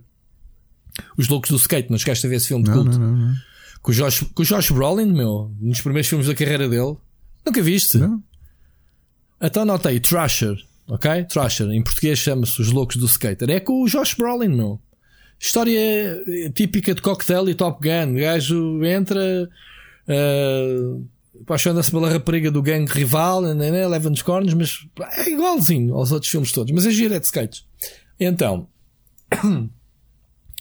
Um, ainda hoje eu tenho um, um skate que me até foi-me oferecido pela Electronic Arts na altura por causa do skate. Um skate que até o Jorge que nos ouve um, e o Gonçalo foi-nos enviado como um passatempo para fazermos na Smash que nunca chegámos a fazer o passatempo, ou não me lembro, ou nunca foi reclamado o prémio, já não me lembro o que aconteceu. O skate ainda está ali, por acaso nunca, nunca andei nele, mas muito fixe, tenho ali de recordação. Um, e, epá, yeah, e acho que se não arrebentar com os, com os ténis, porque agora os ténis são todos de paninho e não sei o quê, saco-te um olizito, se calhar ainda consigo sacar. Se não partir a prancha ao meio quando cair em cima dela outra vez, Ou claro. partiste a ti. Mas eh, por favor, faz isso. Pede a alguém para filmar. Ok? Ah pá, se me trouxerem um skate para a mão, um, num evento, qualquer coisa, Rui, está aqui o skate. Do The Magic. E digo já, já há 20 anos que eu não meto em cima do skate. Ui, já estamos aqui a dizer. Vá, desculpa. este meti. Sabes o que é que tu pareces? Uma É. pessoa que eu conheço, eu, há uns Hum. nove anos, eh, uma amiga nossa disse: Ah, o meu avô é oleiro. Ah, é? Olha, por acaso tive, Faz lá tive imaginar. três anos em olaria. e ela, ah, é? Tô, pá. Conversa passou, passado para aí uns meses, eu e a Ana fomos de férias ali para a zona de Coimbra e essa nossa amiga estava em casa do avô oleiro, lá numa aldeia, pá, aí uns 15 km de Coimbra. Fomos lá almoçar. E o avô tem lá uma oficina, não é? Reformou-se e então tinha lá uma oficina e eu sentei-me, eu, é pá, porque eu pá, sempre gostei muito de olaria, trabalhei três anos em, em olaria. Esquece, sentei-me, comecei a dar à perna, e eu armado em esperto, centro o barro e não sei o quê, começa a subir ali uma jarra. Ah, tu é que tiveste Eu? 3 anos de olaria. Eu pensei que era o velho. Não, eu não, o velho teve a vida toda. Eu ali Ah, está armado em esperto e eu pá, começo a esticar-me. E eu, ok, começo a fazer uma jarra, começo a subi-la. Já não tinha sensibilidade para saber quando é que a coisa estava a começar a, a ficar frágil ou não. Subi demasiado a jarra, pumba, caiu. E eu, o barro, e eu fiquei na vergonha. A Ana sentou-se lá, nunca tinha feito olaria e, e fez melhor figura do que eu, que eu ia lá todo cheio de. toda armada em bom. Pessoal, isto só para Pronto, ver aqui a é como diferença. eu. Vais-me dar um skate para a mão. Tiveram duas revelações em espaço de 5 minutos. O Rui Parreira a revelar que era skater e eu a revelar que fui E oleiro. tu que- Portanto, Isto é todas as semanas há sempre uma do, mas é do assim, baú. meus caros. Muito vocês bom. pensam, o, digo-vos uma coisa: se havia uma coisa ótima para perder peso, é a roda do oleiro tradicional, em que tu tens de estar à perna. Acredito que sim, desde à perna. Yeah. Aliás, eu nunca trabalhei numa elétrica, depois- só trabalhei. Deixa- Deixa-me adivinhar, nesses três anos o teu filme favorito era o Ghost, não? É pá, mas o olha, Patrick Swayze. mas tenho saudades de fazer, Award. fazer olaria, meu, porque é uma sensação brutal. Olare- Olarex. Já viram? Pessoal, olaria. Isto ouviram aqui. Olarex. É para tentar surpreender. O Rui foi skater, eu fui oleiro. É assim, o Rui a seguir vai dizer: Ah, eu estive numa competição de. Não, Então não, vá, vamos não, lá, Rui, tu- vamos ficar por aqui. Com- mas, olha, posso dizer coisa? que ser oleiro dá é muito mais estiloso que ser skater. Eu te Digo já. digo lá uma coisa: Porque, olha- competiste em alguma coisa a nível de desporto? Desporto mesmo Isso tradicional. aqui, desculpa. Algum desporto tradicional? Algum desporto, não é eletrónico, algum Sim. desporto mesmo. Chegaste a competir em alguma coisa? Sim, futebol. Ok. Eu sou gordo atualmente foi porque deixei de jogar futebol. Parti, até eu já te contei que parti as duas pernas a jogar É verdade. futebol, meu. Foi o Gonçalo Brito que partiu as pernas. Foi o Hã? Gonçalo Brito que partiu as pernas. Não, oh, a primeira, eh, a primeira, eu joguei, eu joguei federado. Olha, logo quando era puto no- em futebol 11 de iniciados, eh, desculpa, futebol 11, sim, futebol 11, iniciados com 11 anos, assim é que era. No Belas, no campo de terra batida, me esfolei lá. Pá, muito divertido, aprendi bastante. Ahm, depois, anos mais tarde, fui para futebol 5 num clube chamado Catespero, né? na Amadora. Jogávamos no, no Parque Central. No, não sei se sabes, em frente à estação de comboios há ali um Não ringue. conheço. Não conheço. No, conheces? Pronto. Jogávamos aí. ahm, e partia. Jogávamos federados mesmo. E aliás, a primeira perda quem me pagou foi os seguros, eh, porque eh, tínhamos tudo. Lembro-me na altura que os cartões íamos ver jogos do Estrela da Amadora, que era ali ao lado, eh, do Benfica, quando, quando o Estrela estava Na primeira divisão. primeira divisão. eh, com os nossos cartões de atleta podíamos entrar à borda. Pá, foi momentos, anos muito fixe. Depois, ahm, como é que foi? Uh, pronto, e depois conheci a Mónica, jogava nesse clube, parti a perda logo no primeiro ano, comecei a namorar com ela. Uh, epá, e depois ainda voltei, já era sénior, mas já não, já não consegui uh, lugar na equipa, já não era o mesmo treinador, já não, era, não conhecia ninguém, perdi um bocadinho o desânimo de desistir, nunca mais, nunca mais joguei uh, federado. Pá, depois fui jogando só com, com malta, pronto. Pronto. Tu sabes, temos, uma, temos uns jogos semanais que eu já não vou há, desde que saí da Goody, em que continuamos a jogar com o Jorge Vieira, com o Gonçalo, com, com o Rogério, com montes de malta. Fomos- foi, foi nós na Goody que, que até introduzimos essa, essa dinâmica de, de nos encontrarmos semanalmente. Inicialmente com montes de pessoal da Wood, e depois foram entrando mais malta. Agora, se for possível, vou lá, conheço poucos, mas sempre que há jantaradas, Jorge, esta é para ti. Sempre que há jantaradas anuais, eh, estou lá batido, pelo menos para isso. Já que anda para jogar à bola, Pronto. E eu competi. vou, vou para a jantarada. Eu, eu competi em torneios de, de- da Câmara Municipal de Lisboa com uma equipa de mata. Badminton. Mata. Ah, do mata, quase. Que é isso do mata, meu? Dodgeball. Jogaram mata. Dodgeball. Sim, estava Sim, dodgeball, mas isso é oficial. nos torneios de Li- da, Câmara Municipal de Lisboa, do Desporto de Lisboa, os Jogos de Lisboa, era oficial. Oh my god. Muito bom. É fixe? Aliás, e tu sabes que há um lobby já há 20 anos, anda-se a tentar fazer lobby para o mata poder ser eh, desporto olímpico. A sério? Mas eu não percebo porque é que não há de ser desporto olímpico, meu. Pá, eh, porque tem que ir para a lista. Há tantos, há os xadrez, há, há os esportes, há montes de coisas. Sim, pensa- o surf, pensa- né? Acho que agora é como- o novo desporto. Como desporto de equipa, o que é que o mata tem de inferior com outros desportos? Porque é estúpido. é o jogo do mata, meu. A mandar bolas uns aos outros, acho que sai fora um bocadinho da, Porquê? da cena competitiva. É um bocado mais Ah, violento. e, há- e o boxe, o, é? o pugilismo é desporto olímpico, mas o, o mata não pode ser. Fogo. Olha a O lógica. que é que é esta? Tentar procurar uma justificação de lógica. Eu já né? assinei a petição há uns anos para, para o mata ser desporto olímpico. Eu nem sabia que o mata sequer fosse desporto de clube. eh, Não era desporto, eu jogava. De- não, federa- jogava- federado. não, eu jogava, eu jogava em. Aquilo eram torneios eh, escolares, meu. Nos Jogos de Lisboa. hum. E pronto, e estive lá Eu com uma equipa da, da- da- do meu ano. Pá, eu também joguei mata na escola. A minha filha também jogou. Não Mata sabia que- espetacular. Fora, Eu sei, yeah. E treinava, e quando tinha força ia treinar mata. Juntávamos a equipa e íamos em qualquer sítio. Fazíamos um campo lá no meio da, da escola, estás a ver? Tipo, um, onde quer que houvesse, fazíamos o retângulo e jogávamos mata para treinar. Eu jogava era, eu jogava era muito Speedball 2, não sei se serve. Também joguei, também joguei futebol humano, mas não gostava tanto. Já achava isso um bocado parvo. Futebol humano era muito giro. Era giro, era mais corrida, tocar eh, na malta. Exato. Agora não se pode jogar futebol humano, Pois não, pois não. Não podes tocar em Só ninguém. com Azematsuts. Muito bem. Muito bem, olha, isto a propósito do, do, do, do Tony Hawk, acabámos por desviar outra vez a conversa. Jogaste os jogos na altura? Joguei, joguei. Gostei muito. E jogava muito o Tony Hawk. Eram bem feititos, não eram? Eh, estes primeiros, depois a série começou a perder Eu qualidade. só joguei na, a na PS1. Uhum. Depois perdi-lhe completamente o resto. Eles conseguiram, eles conseguiram aliar ali uma série de fatores que, que fez com que o jogo explodisse. Em primeiro lugar, foram buscar o Tony Hawk, que era simplesmente e continua a ser um dos maiores skaters de sempre, não é? Um, um gajo que gostava de videojogos e, e participou ativamente uh, para, para a construção do jogo. Tanto que agora acho que este remaster, ou remake, como quiserem chamar, ele está envolvido outra vez. Portanto, ele, ele esteve presente na apresentação, apesar dele, acho que aqui há uns anos se tinha zangado com a Activision. Uh, Vá-se lá saber porquê. E hum, o que, é que, que é que aconteceu? A jogabilidade era bastante boa. hum, pá, não havia assim nada de skates, tirando, sei lá, os velhinhos 720 ou, ou Skate or Die, eh, coisas assim básicas. Não havia um skating que te oferecessem um sandbox. Sim, mas né? isto não tem nada a Eh, ver, tu- não é? Nem os, os truques que conseguias fazer. eh, Sim, pronto, era o que eu ia dizer. O realismo, porque já estávamos numa altura em que se conseguia fazer a captura de movimentos, que eles todos estiveram envolvidos. Ah, a banda sonora é das Sim, coisas que sim. o pessoal agora fala: ah, por favor, tragam uma banda sonora.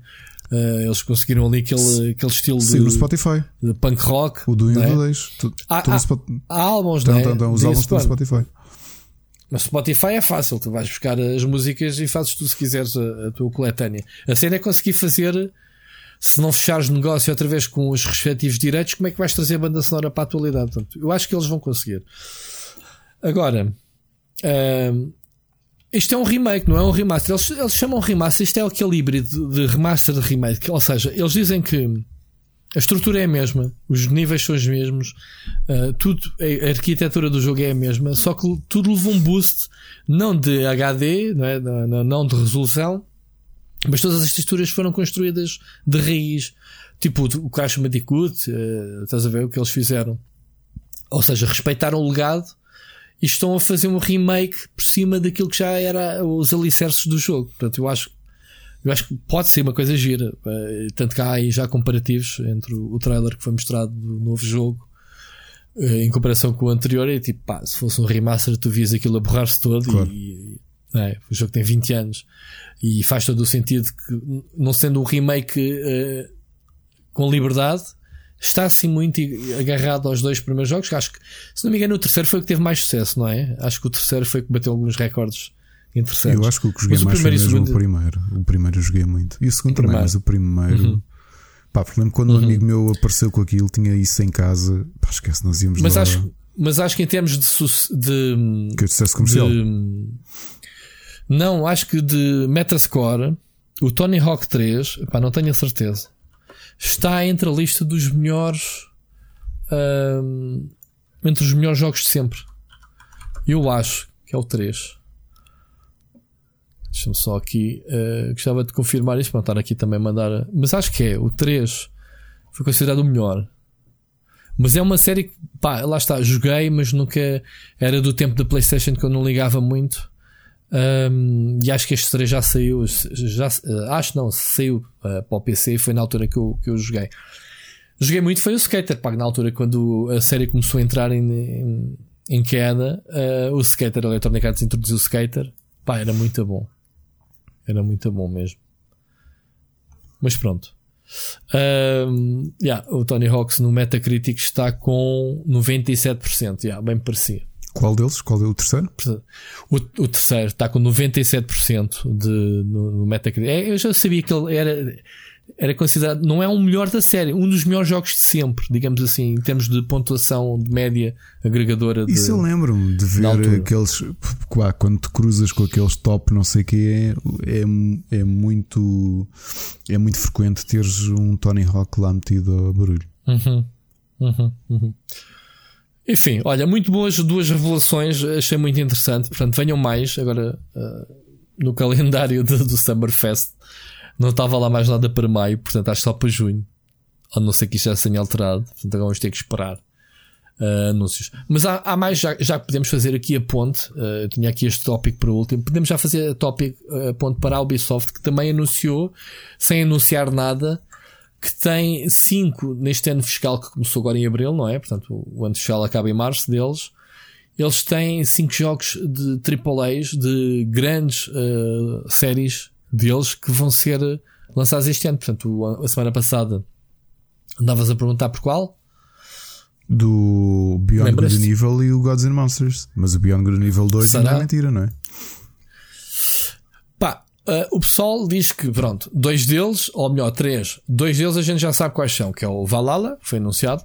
Sim. Tem que ser, tem que estar nesta Watch lista, senão eles dizia assim. Entretanto, está de sair. E... O Legion, pronto, Epá, dois. Eu... E é o Rainbow Six Quarantine. Oh, oh, isso é que eu não me lembrava. Também... Epá, sério, eu, eu, isto tinha-me passado completamente a ideia eu não hum. me lembrava que o último Rainbow Six ia ser o Quarantine e, e, e, e quando comecei a é pensar. Quarantine ou é Quarantine? É quarantine Como é que se diz? Quarantine? E, comecei, okay. e fiquei na dúvida: será que eles vão manter o raio do nome? Ah, mas isto foi muito antes, foi muito do, antes do Covid. foi em outubro que foi anunciado, em outubro do ano passado, não foi? Opa, eu mantinha. Já viste a publicidade que isto tem? Ouve lá, o, Epá, ainda assim, meu. O, o The Division, a temática também é, é vírus. Também é vírus do Black Friday. Eu sei que cavalgas a coisa com este nome, mas por outro lado, ah pessoal, saiu agora um novo jogo, Rainbow Six Quarantine. Yeah. eles podem sempre defender que o, o, título estava atribuído e o jogo foi é revelado muito é antes. muito antes disto, portanto, não foi um aproveitar, foi pá, azarinho. Eu, eu mantinha. Olha, vamos lançar aqui um eu rumor fosse... para o IGN poder escrever amanhã, que é o foi o Ubisoft que criou o coronavírus. Uh, só para. Não faças isso, coitado. Impulsionar as vendas. do... não podes espalhar fake news, meu. Já, já tínhamos combinado ah, pois é, isso. Pois é. Não, mas depois punha a mim próprio o ovo a dizer és uma besta. és uma besta. Mas houve uma coisa. Mas eu, eu se fosse eles, mantinha. Olha, eu já nem me lembro qual é que é. Desculpa lá, estava aqui a gozar, mas o abraço ao Aníbal e ao André. estava aqui a meter Eles sabem, eles, a gente brinca, brinca com eles. E brincamos com todos os outros. Eu também gosto contigo. Boi. Sou a galinha. Mas pronto. Houve. Eu já não me lembro.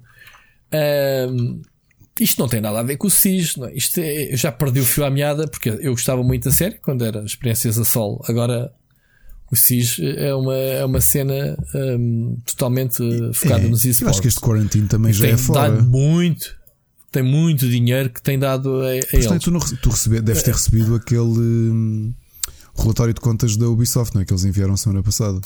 É pá, é, isso acho que me apanhou na folga, acabei por não olhar para isso e depois passou e, e não, não, não li. O que é que, que, é que me dizes disso? Epá, eram os valores que eles davam para o Rainbow Six Siege. Era, era muito, era, não era? era? Mas já o ano passado uh, tinha dado muito dinheiro. Mas parece-me que este quarantino vai na mesma onda, porque isto é, são lutas de. São lutas, são matches de 3 para 3, acho eu. Não, não, não, é? não já estou aqui. Uh, não, não é? é Three Player Tactical Co-op Shooter. Ah, é? Ok, não, este é, é a história. É este é a história. Okay. Este já não é. Single player, mas co-op 3. Olha, por uh, isto, quando não, vi, quando é, é dos que eu gosto. Co-op 3, pensava que era 3 para 3. Já estou tão condicionado. Opa, eu joguei o SIS. Tecnicamente é brutal o jogo. Está lindíssimo. Um, taticamente lindíssimo. Não sei jogar aquilo. Aquilo é para ser jogado de equipa, é para aprenderes uh, os teus operadores o que fazer com cada um deles. Epá, é daqueles jogos que tu estás 30 segundos, levas o tiro, morres e tens de estar 10 minutos a olhar para o resto da partida. Percebes? Porque não sabes jogar. É preciso muito tempo, muito tempo dedicado para aprenderes a jogar ao jogo. Eu acho que é muito difícil. Uh, e eu nem sequer, não tinha tempo na altura, nem sequer quis aprender. Achei estupidamente, andava lá e toda a gente me xingava porque o que é que este gajo está aqui a fazer, não é? E é um jogo muito tático, é um jogo que está no C Sports, como tu viste, está-lhes a dar muito dinheiro, eles têm investido, já vai para, para o terceiro ano, acho eu, o jogo. Aliás, um... o ano passado, quando fui à Madrid Games Week, a, a, presença da Ubisoft era um estádio construído dentro do IFEMA com, uhum. para fazer a final europeia do Rainbow Six Siege. Pois, pois, pois, pois. Eles investiram muito neste jogo e ao início foi tipo: olha, mais um Uh, pá, foi um tiro no escuro. Eles, pronto, conseguiram. O jogo tinha qualidade, e, taticamente também, e vingou. Tem vingado os esportes. Claro. Uh, da lista, portanto, temos estes três. Temos o God and Monsters, que o pessoal também fala. Obviamente que eles não disseram nada, uh, apenas suspeita. Pá, também podias dizer o Skull and Bones, mas eu não sei se Skull and Bones é considerado vá lá um AAA desta craveira, não é? De, deste do, do nível do Watch Dogs ou do Rainbow Six. Skull and Bones não vai cair na, na, nas ruas do esquecimento. Há muitos fãs que jogaram ao, ao Assassin's Creed 4, Black, Flag, Black Flag. Ehm, eu pessoalmente acho uma seca. Ehm, muito bem feito, divertido. É o meu favorito. Mas eu quero avançar com a história e estarem-me ali a obrigar a andar com os barcos de um lado para o outro, stress-me um bocadinho. Na altura fiz isso em live. Só isso. Que eu queria avançar com a história e perdia-se bem da tempo com os combates navais. E Olha, muito pelo contrário, eu adorei feito. os combates navais. É, pá, a banda sonora, a banda sonora no aspecto em que, em que sempre que sempre que tu vias os, o, a tua tripulação a cantar, pá, eu adorava isso. Eu volto e meia, estou a trabalhar e vou pôr as músicas do só do, do sim, sim, sim, do, dos, dos piratas. Houve, mas eu não estou a tirar mérito e qualidade ao jogo. O que eu quero dizer é as duas coisas para mim. Eu queria avançar com a história e achava que não, pá, não me apetecia fazer, devia dar um skip ou uma cena. Pronto. Agora, se calhar até tenho vontade, sabendo ao que vou, de jogar ao Skull and Bones, porque sei que vou para aquilo Sim. e não vai passar daquilo, Sim, não é? Olha... Eu também poderia estar a jogar ao. ao como é que se chama o jogo da Hero, do, dos piratas? O Sea of Thieves. Ia jogar com o Machado, que ainda joga. O Sea of Thieves. Eu, eu quando ia para esse tipo de jogo já sabia que ia eh, para a palhaçada ou que ia fazer, navegar e descobrir tesouro. Pronto, isso é o que vou. Agora, um jogo como o Assassin's Creed eu queria avançar. Sim. Então, isto é uma coisa pessoal minha, claro, atenção, claro, claro. nada contra. Acho que introduziu um, refrescou completamente a série. Temos a complexidade da cena dos barcos e ao mesmo tempo simples. Oh, oh, Controlavas o barco com simplicidade, mas em termos de, de posição, aquilo era. Pá, era um grande gimmick, era um grande, uma grande mecânica que introduziram no jogo. Isto é como tudo, meu. Vamos isto é como tudo, porque tu repara uma coisa. Eu disse-te que por causa aqui do nosso programa, eu comecei a jogar o Assassin's Creed 2, porque eu joguei o primeiro, joguei o quarto, joguei o Origins e o Odyssey e não joguei mais nada. E, epá, e decidi que, olha, é desta, vou jogar. A realidade é que. Eu também joguei fora, fora da época e gostei A muito. realidade é que eu estou. Vamos ser sinceros, aqui o mesmo Assassin's Creed 2, que a história é engraçada e eu estou a gostar de conhecer o Ezio e ali o problema dele com os Borgia e afins. Uhum. A jogabilidade é o que é, não é? Escalas umas coisas, roubas umas pessoas, tens umas missões. Eu estou a jogar aquilo lentamente. Por exemplo, imagina, sou capaz de jogar no total uma hora e meia por semana. Agora faço uma missão, desligo. Agora vou explorar um bocadinho o mapa, desligo e volto lá. Mas estás a gostar? Estou a gostar, estou a gostar, mas de jogar neste, neste. Em vez de ser uma cena como nós fazemos normalmente para análise, não é? Que é vais ficar ali a barrer, tipo tu. Sim. Vou jogando. Olha, apetece-me jogar um bocado Assassin's Estás a saborear. Porque é uma coisa, os, os, os mas o jogo não tem guerra o suficiente para quereres devorá-lo mais tempo, para ter o gosto pessoal. agora para fazer isso, percebes? Ah, ok. Uh, por exemplo, okay. o meu filho às vezes quer-me ver aqui, mas ele sabe que quando é cena dos assassinatos, ele desvia-se. Pá, ainda hoje, uhum. que é aquela coisa no, no Assassin's Creed 2, a, a configuração dos botões ainda é um bocado iffy. Opa. Aliás, tu não controlas Opa. a câmera com o analógico direito, se bem te lembras. Eu pensava que sim, mas não controlas. Controlas com o R2 se, e com o L2. Tu estás a falar do Assassin's Creed 2 foi o segundo jogo da eu série, tu tens uh, quantos anos em cima? Já, já e quantos anos, jogos em cima? anos em cima. Pá, mas por exemplo, também é injusto não, a jantar não, não, a comparar. Não, não, não, não, não, o que eu estou a dizer é que tive 5 dias sem jogar, então peguei no comando e a configuração com o comando Xbox 360 é diferente. Então, aquela, aquela, aquela interface que te mostra lá em cima, que é o, o a sequência de botões, não corresponde ao meu comando. E então uhum. eu estava a ser perseguido e havia lá uma coisa: tu podes pagar, tu podes uh, fazer bribe para te baixarem o nível procurado. Pá, não é que eu carregue no botão errado, em vez de fazer bribe, assassino tipo no meio da praça. Os gajos. Uh, been there, done that. Quantas vezes isso não aconteceu? Mas é assim, estou yeah. a gostar do jogo, oh. claro que estou a gostar, bastante mesmo. Houve uma coisa, tenho uma prenda para os teus filhos, ok? Para o teu filho mais velho. A Ubisoft, até. Epá, tens que ir lá agora, quando acabar o podcast. Não sei se é mais dia, menos dia, não sei até que dia. Está a oferecer as visitas Já virtuais do Assassin's Creed Origin e do Odyssey. De borla para PC. Foste Já, já, pronto, então não estou. Essa cena para o teu miúdo é do caraças, porque, porque tirou, tira a violência toda e podes jogar o jogo como se fosse um museu. Sim, sim, sim. Tenho É? de instalar, Pronto, tenho conheces, isso. Sim. E pá, eu conheci, estava aquilo, tinha aquilo acabadinho de sair porque o João Lopes, aquele meu amigo da Ubisoft, esteve diretamente envolvido na programação daquilo. E ele próprio estava a dizer Hum. que pá, já ia aconselhar aquilo aos sobrinhos porque achava que era uma ferramenta muito, muito gira. Sim, os professores na escola de história estão maravilhados com isso. Eles já usavam o Assassin's Creed. Pá, não se punham a fazer as missões, mas só para andarem a curtir pelo cenário. Agora, imagina esse, esse modo, eh, pá, brutal. Eu acho que foi das coisas que a Ubisoft fez. E são 20 euros cada um vale. Acho que aquilo é de borla para se tiveres o jogo.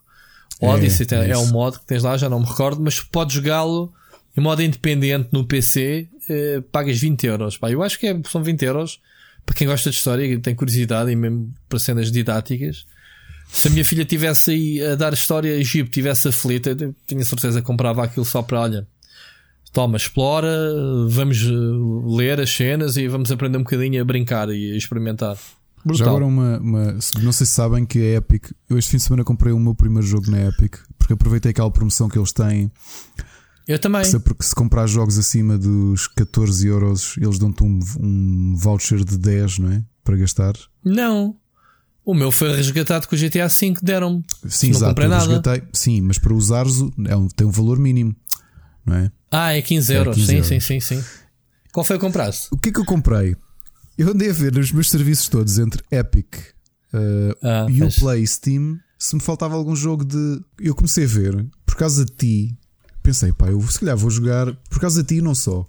O último almoço que tive antes da pandemia foi com o Miguel Nogueira.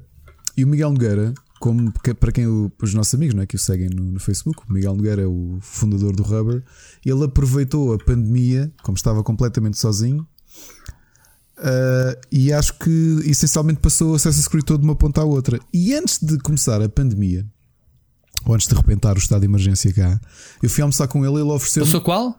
ele ofereceu os quatro livros de Assassin's Creed, os quatro primeiros livros de Assassin's Creed pelo Ah. E então eu fiquei um bocado de pica com isso. E depois, instigado por ti aqui no, no podcast, fui ver entre o Uplay, Steam e Epic se me faltava algum jogo. E faltava-me apenas um porque foi o Machado que o analisou. Foi o O Origin. Syndicate. Ah, o Syndicate. É bastante bom. E agora- Jogaste, Não, ainda não joguei porque não cheguei lá. Agora a questão é que o Syndicate teve de borla oferecido pela Epic em fevereiro, só que eu não o apanhei. E então pensei: olha, é esta. Ah, Gastei 4 euros, recebi o voucher de 10 e pronto, e fiz essa. Foi a compra do. eu não, eu fiz o. Eu fiz o. Eu, eu, eu, eu fui sacar o GTA e. E, e fez-me pop-up do 10, do, de, eh, 10 euros para gastar. E gastaste em quê? Eu pensei assim: epá, não tenho aqui nada. Nada que eu realmente precise. Há um jogo que eu preciso, que eu nem sei contactos, nem sei de quem é, que eu não vou jogá-lo para já, mas eu ando a ver este jogo há um ano, que foi um primeiro exclusivo da Epic Store. Qual foi? O, o Foi o Hades. Hades. É. Compraste? Ah, comprei. Comprei, paguei 6 euros e tal. Ok. Estava a 16, menos 10, 6 euros. Ou seja, agora tem lá o jogo. Quando sair a versão ah, 1.0 este ano, é um dos jogos que eu mais quero jogar. Eu, eu recuso-me a jogar jogos em Early Access. Olha, ainda há bocado recebi um jogo que eu vou, vou referir aqui, instalei-o. Espatou-me lá a dizer beta, vejo que o jogo está. Mandei um mail aos gajos, ah, recebi K-Mailer, eles é que me ofereceram. Olha, ao menos que ofereçam jogos para análise completos. O jogo sai daqui a 4 dias. Esta versão instalei e vou já desinstalar. Querem mandar ah, aquele código para desbloquear o jogo no, no Steam, para fazer review, faço. Uh, já, já te falo mais dele mais à frente das recomendações. Se não, pá, amigos, não me oferecessem, não quer saber. Recuso-me. Eu espreito um jogo, jogo dois minutos para sentir e sai fora. Só para ficar. Em vez de ver um trailer, vá lá dois minutos, jogo dois minutos. É, é o que eu faço. O Hades, tenho muita vontade de, Sim, de jogar. Estou à espera da versão final. E eu sei que o jogo está super completo. Eu acho que uh, li outro dia um diário ou, ou uma nota de atualização. Acho que só lhes falta o, o final do jogo e o Endgame, ou uma coisa assim. Uh, não, não sei dizer ao certo. Mas é assim uma coisa para o fim. Portanto, podia começar a jogar. Mas não. Quero analisá-lo quando sair. Da mesma forma que está aqui, se tu reparares o Deep Rock Galactic nas sugestões, que já falamos, foi um jogo que teve dois anos em Early Access, que eu tinha na minha conta. Fiz um vídeo na altura para o canal de 20 minutos a mostrar: olha, está aqui, está em Early Access. Saiu esta semana, fui buscá-lo, tenho estado a jogar há horas o jogo para analisá-lo. Já falamos mais dele à frente. Okay. Percebes o que eu quero dizer? Epá, eu recuso-me a jogar um jogo Early Access. Não tenho tempo para jogar jogos incompletos. Porque eu sei que depois não vou pegar mais nele quando ele sair. Mas eu normalmente faço esse Percebes? aviso, meu, e então não faço. Faço uma antevisão, dizer, pá, isto está em Early Access. Neste... Posso fazer uma antevisão, mas é como eu digo, não jogo mais do que meia hora ao Pronto. jogo. Não jogo só aquele taxinho. Só para ver, só para ver como é que é. Pá. Oh, Rui, desculpa. Um, Entretanto, não é que cliquei, vocês sabem que nós temos aqui um, um temos um apanhado ou uma sugestão de temas e, e, isto até o Rui costuma ter esse trabalho a fazê-lo. E eu cliquei agora naquele que eu acho que vai ser o nosso próprio tema e, e já fiquei de boca aberta, não é? Que é aqui o, o sistema anti-cheat do Valorant. Ah, não, ia falamos, íamos falar. Temos que avançar, aliás, temos aqui temas e temos duas. Sim, duas uma hora e meia neste momento temos duas uh, é. mensagens de ouvinte, temos que acelerar, a gente perdeu aqui um bocado de tempo a falar do Unreal e afim. Mas sim, clica, é, é mesmo por isso. Atenção, esse exemplo que eu meti aí, até acho que é exagerado. Uh, isto para dizer o quê? Acho que o sistema anti-cheat do Valorant, que se chama Vanguard, está a desligar funções básicas do computador, tal como o regulador do cooler, por exemplo. E os computadores estão a superaquecer. O que me chama a atenção não é essa notícia. Isto foi-me chamado a atenção por pessoal que eu conheço no Twitter a dizer que já desinstalou o jogo porque os computadores deles, um deles acho que queimou mesmo a, a gráfica e o outro estava a fazer um barulhão por si que ia explodir. E, era do, e chegaram à conclusão que era do jogo. Depois é que fui investigar e vi que há muita gente a queixar-se do sistema que puxa muito pela máquina, desliga cenas de, de, de, neste caso dos coolers da máquina, que é o exemplo que está aí nesse link que eu te dei. Mano, o que é que se passa? O Valorant é o Epá, eu admito que continuo, continuo aqui, eh, especialmente durante o estado de emergência. A Ana costumava falar muito disto, porque ela volta e meia via alguns streamers que ela segue, até músicos, que estavam a jogar Valorant. E eu que, como tu, não é? Também acho que recebeste da Riot a possibilidade de jogar. Recebi, instalei e não, não, e eu não também corri não corri. Aliás, não corri não sei se o jogo. Agora por acaso fica com um bocado de medo de, de, de, de clicar nele, para ser sincero. Tem pessoal que fez streams, tem montes de horas no jogo, que disse que desinstalou e está a aconselhar as pessoas a desinstalar porque um. Pô, acabei de comprar um computador, não, pois não é estou para mandar o passo de cata por causa do jogo, porque depois ninguém me vai pagar o computador, pois não é? comprei o meu em dezembro e não quero estar a. Não quero estar a. Quem, pois, quem se lixa sou eu. O meu também vou comprar em dezembro. Enfim. Um, Pá, é só isto, não tenho. Não sei se, queres, se isto é possível, achas que Epá, isto é, é, possível, que é verdade. É, pá. é possível, sei lá, pode haver aí uma incompatibilidade com algumas placas ou algumas motherboards do sistema anti-cheat reconhecer certo tipo de processos uh, como potencialmente hacking e esses processos terem uma linguagem, não sei, terem uma linguagem semelhante ou terem um comportamento Mas semelhante. Só... Ou... É um erro, é um erro Ricardo, grave. É um erro muito grave. Ricardo, Ricardo, estamos em 2020 a gente diz sempre isto, tipo, ainda se fazem destes erros atualmente. Estamos a falar da Riot Games, que tem eh, provavelmente o jogo mais competitivo da cena de esportes, que é o League of Legends. Há mais de 10 anos a desenvolverem a porra de um software anti-cheat. E cometem este erro, se isto for verdade, atenção, eu não quero estar aqui a apontar, vamos lá ver se, mas quem faz, há muita gente, não é uma, não é uma publicação a um utilizador, são pessoas que a gente lida no dia a dia que dizem, disseram do pessoal, olhem aí que o meu computador ia queimando por causa deste jogo. Já o desinstalei. E só agora é que me apercebi que isto afeta as cenas do, do cooler, porque o, o pessoal nem sabia explicar. Dizia, pá, acabei de queimar a minha placa gráfica. Dizia assim, tipo a jogar Valorant. Tipo, uau, o jogo puxa assim tanto. Não, não era o jogo, é o sistema de proteção anti-cheat. Portanto, se isto a ser verdade, man, isto é amadorismo que isto faz isto já não ouvia falar numa cena de anti-cheat desde os tempos do DRM da Ubisoft, quer dizer, em, poça, mais vale comprar jogos pirata do que estar a, a dar dinheiro a, a ser prejudicado a jogar um jogo original, não era? Agora, não faz sentido se isto acontecer a Riot, que a experiência que tem no mercado, um, pá, começar logo assim de início um jogo que pretende ser o próximo CSGO, né? o próximo Overwatch. Mas acho que eles rapidamente corrigem de- isso. Ah, sim, isso não tenho dúvida, mas não é logo mal. Isso, isso vai ficar agora conotado. Isto, se o pessoal continuar a falar "Eh, que o Valorant, o que é isso? Eu não estou para queimar o meu computador, é logo a boca. Xiça, não estou não estou para. Não é? É logo o que o pessoal vai dizer, nem que seja para gozar contigo. Que jogas Valorant, ah, tu que jogas League of Legends, é League of Legends, fogo, não estou para, para queimar o computador, não Eu é? acho que eles resolvem, até porque tu viste durante estes meses o sucesso que o Valorant tem tido no, no, no Twitch, não é? Tem sido Ah, sim. uh, Sim, avassalador. eu por acaso nesse aspecto li, li uma coisa muito gira sobre o Valorant que tem sido muito orgânico a forma como o jogo explodiu no Twitch. E ao contrário de, eh, sei lá, do. Como é que chama? O, Apex Legends, em que eles eh, publicamente eh, foi mostrado que pagaram aos grandes streamers para jogarem, e estamos a falar de, de, de gajos que jogavam Fortnite e isso, eh, e que foram pagos a peso de ouro para, para streamar o Apex Legends, que, que fez com que aquilo explodisse. Eles dizem que no Twitch não pagaram a um único influenciador. A única coisa que deram foi: olha, queremos dar valor acrescentado a ti, uh, vamos-te abrir os loots e o teu público tem a hipótese de, através de ver as tuas streams, receberem o jogo, a be- acesso à beta. Percebes? E era isso. Os streams dispararam porque o pessoal queria eh, também ter acesso. Provavelmente só uma pessoa tinha para aí 20 streams abertas a ver se um, algum deles lhe pingava o raio da loot box com a beta do Valorant. Pronto, e isso fez com que organicamente as coisas sem, sem, sem motivos comerciais, digamos assim, temos de pagar. Eh, achei interessante a forma como eles fizeram isso. Portanto, é um exemplo a dar no futuro. Percebes? Sim, sim. Olha, vamos ouvir, uh, vamos ouvir uma das nossas primeiras uh, participações Vamos, desta vamos- noite. Boas, Rui. Boas, Ricardo. Eu sou o Mocas e estou em abstenção de LOL há 48 horas.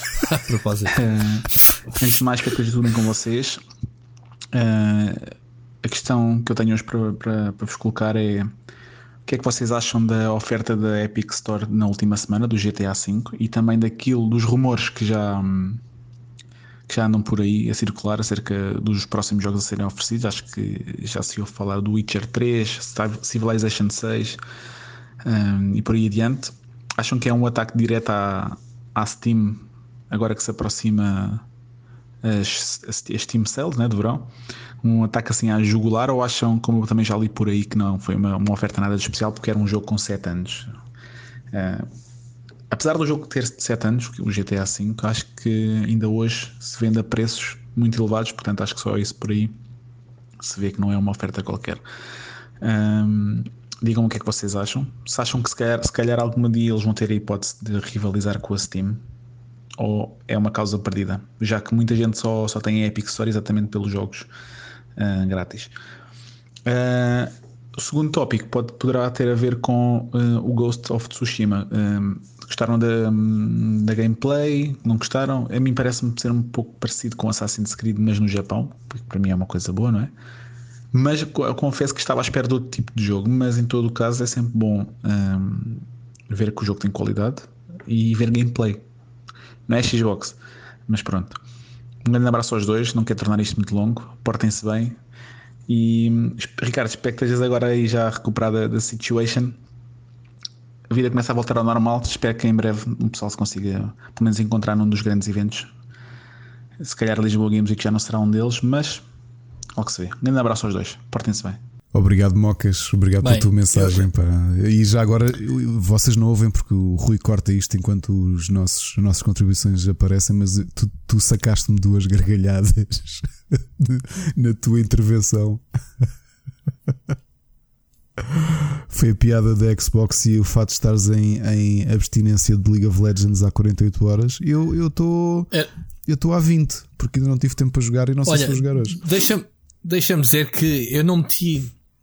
Foste tu que introduziste o Mocas agora de repente e tu, sei que tu não ouves as mensagens do Mocas.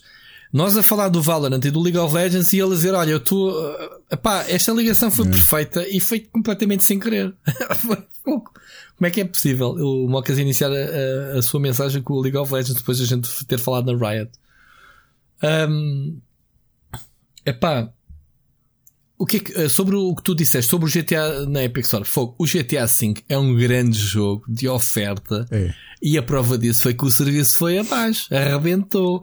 Aliás, ainda hoje, passado não sei quantos dias do jogo ter saído, há pessoal a reclamar que desde que o jogo foi ao buffet de borla, ninguém conseguiu mais jogar aquilo. que Os servidores estão à pinha É. e ninguém consegue jogar. Portanto, grande bosta. Obviamente é uma borla de luxo, porque o, o GTA V, eu nem sei quanto é que a Epic não teve que pagar à Rockstar, porque isto não é, não há cá borlas. A Rockstar não deu nada de certeza à Epic. nós- Foi uma é. manobra de marketing genial. nós já aqui falámos, porque hum, a Infocapital já nos tinha dito que o GTA V, e também não é preciso que eles nos dissessem para saber, continua a ser um jogo que ainda agora é preciso repor Está, na FNAC. está nos tops. Eu, eu, eu não que eu ia dizer. Continua. Se fores a ver o top dos jogos mais vendidos agora de Abril, no top 10 está lá de certezinha um GTA. Um GTA não, o, GTA, V. Sim, sim. Portanto, Pá, isto sim é uma oferta. É uma- O, o Moca está aqui a falar dos rumores que existem dos próximos jogos. Eu só acredito nos rumores, não sei se viste, foi. hum, começaram a correr pelo Twitter. Os rumores eu só acredito neles se isto tiver sido realmente, como tu dizes, um negócio muito grande com a, com a Take Two, que é a dona da. da hum, da, da Da Rockstar. Rockstar, ok? Porque saiu agora o Grand Theft Auto. Uh, na quinta-feira anunciam o próximo jogo gratuito e é o que ele dizia, que é o Civilization 6. E o jogo seguinte, o Borderlands The Handsome Collection. Portanto, é a coleção dos Borderlands. É possível, porque se calhar nós não sabemos as somas avultadas que foi esta negociação entre a Epic e a, e a Take-Two, porque não esquecer que o Civilization e o Borderlands também são propriedade de, de- aliás, esses três jogos são propriedade da da Take-Two. Portanto, Take-Two. é possível que, que isso seja, que este leak tenha algum fundamento. Agora, se isto é atacar a jugular do Steam, eu acho que é nem tu repara. Oh, Mocas, tu já, agora que estás a ouvir a resposta que estamos a dar, a primeira vez que eu gastei. eu- o, o Epic serve para mim para duas coisas: para os jogos de Borla e para os jogos exclusivos que nós recebemos cópias de review. A primeira compra de sempre que eu fiz na Epic, já tenho a Epic Store que há um ano, será? Há um ano que existe a Epic Store. desde que saiu, é um ano e tal. Sim, há mais. Foi a primeira vez que gastei dinheiro só porque ao fazer download do. ao, ao resgatar, repara, é como tu ires ao restaurante, chegas lá e dizes assim: Olá, olha, eu quero, quero almoçar. E a pessoa oferece-te o jantar. E tu ao ires. Desculpa, é o contrário, a piada não é esta. Ou, ou isto embora, ainda te metem um cheque de 10 Exato. euros para a próxima vez que lá assim, fores. Eu, eu quero vir cá buscar almoço. E a pessoa diz: Não, não, não, toma o almoço de borla. E já agora está aqui 10 euros para gastares no jantar. E tu ficas, pô, Yeah. espera lá que. Então vou Vou lá, lá. vou lá jantar. E portanto, repara, 10 euros não é brincadeira. E Yeah, é que ainda mais essa. Deram-te um jogo como o GTA V, ainda te deram um vale de 10 euros. Eu fui, meus, meus olhos brilharam. eu também.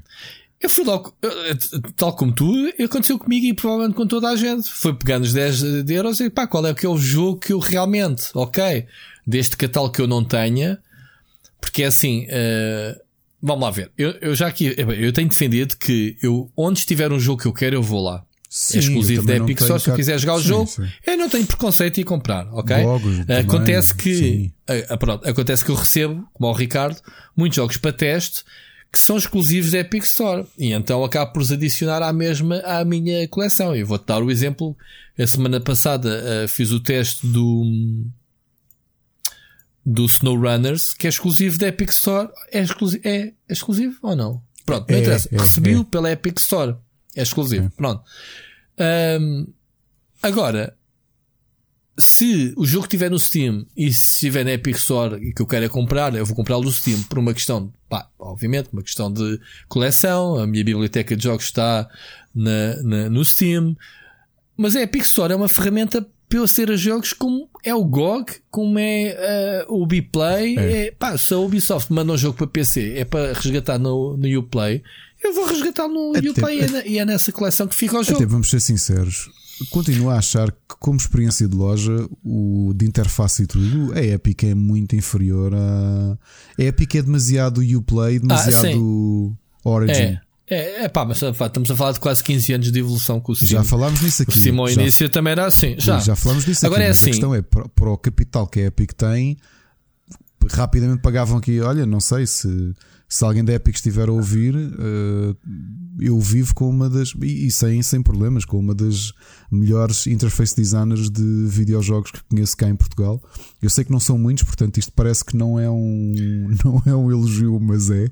Independentemente de haverem poucos ou muitos. Uh, a Ana, obviamente, tem talento. E pá, se quiserem contratá-la a peso de ouro, eu estou aqui a servir de headhunter da minha própria mulher. Mas ela que fez alguma comparação de, das interfaces? A, a, realidade é que é muito inferior, não é? A, experiência do utilizador. Claro. Ouve lá. Eu, eu... Sim, mas uh, o Steam está melhor agora com esta nova remodelação, porque. Mas mesmo anteriormente Antes já também estava... era confuso. Ah. Já estava, sim, já estava as coisas arrumadinhas. Já. Mas eu lembro-me ao início também era assim um bocado caótico. Bem, é normal, é normal. Uh, agora, a Epic tem muito dinheiro para investir, só ainda não investiu na loja porque pronto, está a fazer tecnologia para o resto dos estúdios que jogam jogos no Steam, no PlayStation, Xbox, ah, poderem desfrutar. Falhou só aqui uma informação do Unreal 5 que, que eu, eu esqueci completamente, completamente de falar disso. Foi a informação que eles deram a posteriori tá. de utilização, utilização para estúdios, não é? Dos royalties que não. Isso manteve-se ou não? não se, eu eu, esse, é, eu lembro-me de falar até nisso. teres um revenue de um milhão, não pagas royalties de utilização. Mas isso já era, já era o, que, o 4 já era Sim, assim. Mas pá, podiam. Mantiveram a mesma Sim, política. Podias pressupor que com, com, com, com o desenvolvimento do motor novo, que de repente não, porque eles tiveram muitas receitas. Uh, pá, ao, ao, ao, teres aberto à criatividade e aos estúdios mais pequeninos, uh, ter trazido todos para o, para o motor, jogos que explodiram, indies, que deram muito dinheiro, eles depois vão buscar esse dinheirito. Lá está. Ganhas tu, ganho eu. Sim, sim. Eu acho que funciona bem. Funciona muito bem. Funciona bem. Mas pronto. Ainda sobre a, a, a, pá, isto do GTA V é do caralho. E digo-te uma coisa, Ricardo. Eu tive para não resgatar o jogo. Só porque foi fácil fazer três cliques. É a minha quarta versão do jogo. Pois. Outro dia até o Razer estava a gozar comigo, mas ainda não acabaste, não, ainda não acabei o raio do GTA V, já o comecei mais duas vezes. Houve, eu recebi o jogo para a Xbox 360 quando saiu, eu recebi o jogo para a PlayStation 4 quando não, ou para PC primeiro, já não sei qual foi que saiu primeiro, não interessa. Recebi para a Next Gen, PlayStation 4 depois, e depois recebi a versão PC. Eles saíram em três anos diferentes, não é? Três saídas diferentes. Recebi essas três uh, versões diferentes. Mentira, a primeira comprei-a, a da Xbox 360. Um, e agora esta é a quarta versão do PC Steam, outra vez. Epá, eu acho que é do caraças. Eu acho que espero que a Epic tenha algum retorno em termos de loja das pessoas que depois, obviamente, foram gastar os 10 euros mais, no meu caso, 6 euros que lhes dei a ganhar e o Ricardo mais não sei quantos. Epá, se cada um dos utilizadores sentiu-se obrigado a gastar os 10 euros, lhes deu 6 euros, se calhar 6 euros não lhe custou. Toma nota às cotas ao reverso engenheiro das contas. Se calhar não lhes custou 6 euros por cópia do GTA V oferecido. Uhum. Estás a ver? É verdade. O mínimo dos 10 euros para o mínimo de 15 euros, tu tens que gastar 5 euros pelo menos na loja. Eu não acredito que se cada gajo que recebeu, eles foram buscar 5 Repara nestas coisas é, que acabei é. de lembrar agora, não tinha feito esse raciocínio. Portanto, eu acho que a Epic ainda ganhou dinheiro. É possível. É muito, é com a possível. borla que fez, malta. Só precisas ter. Ninguém tem um vale 10 euros na conta e vai deixar aquilo expirar. É não acredito, tu fizeste isso e eu fiz logo. É que fui logo assim que resgatei GTA V, 10 euros. Cheguei aqui, fui buscar o cartão porque eu não tinha os dados da, da, Epic não, não sei se isso acontece. Pumba. O eBay manda, costuma enviar-me um voucher desses por ano, o Amazon também. É muito difícil tu olhares para aquilo e pensares assim: é, yeah, que se lixe.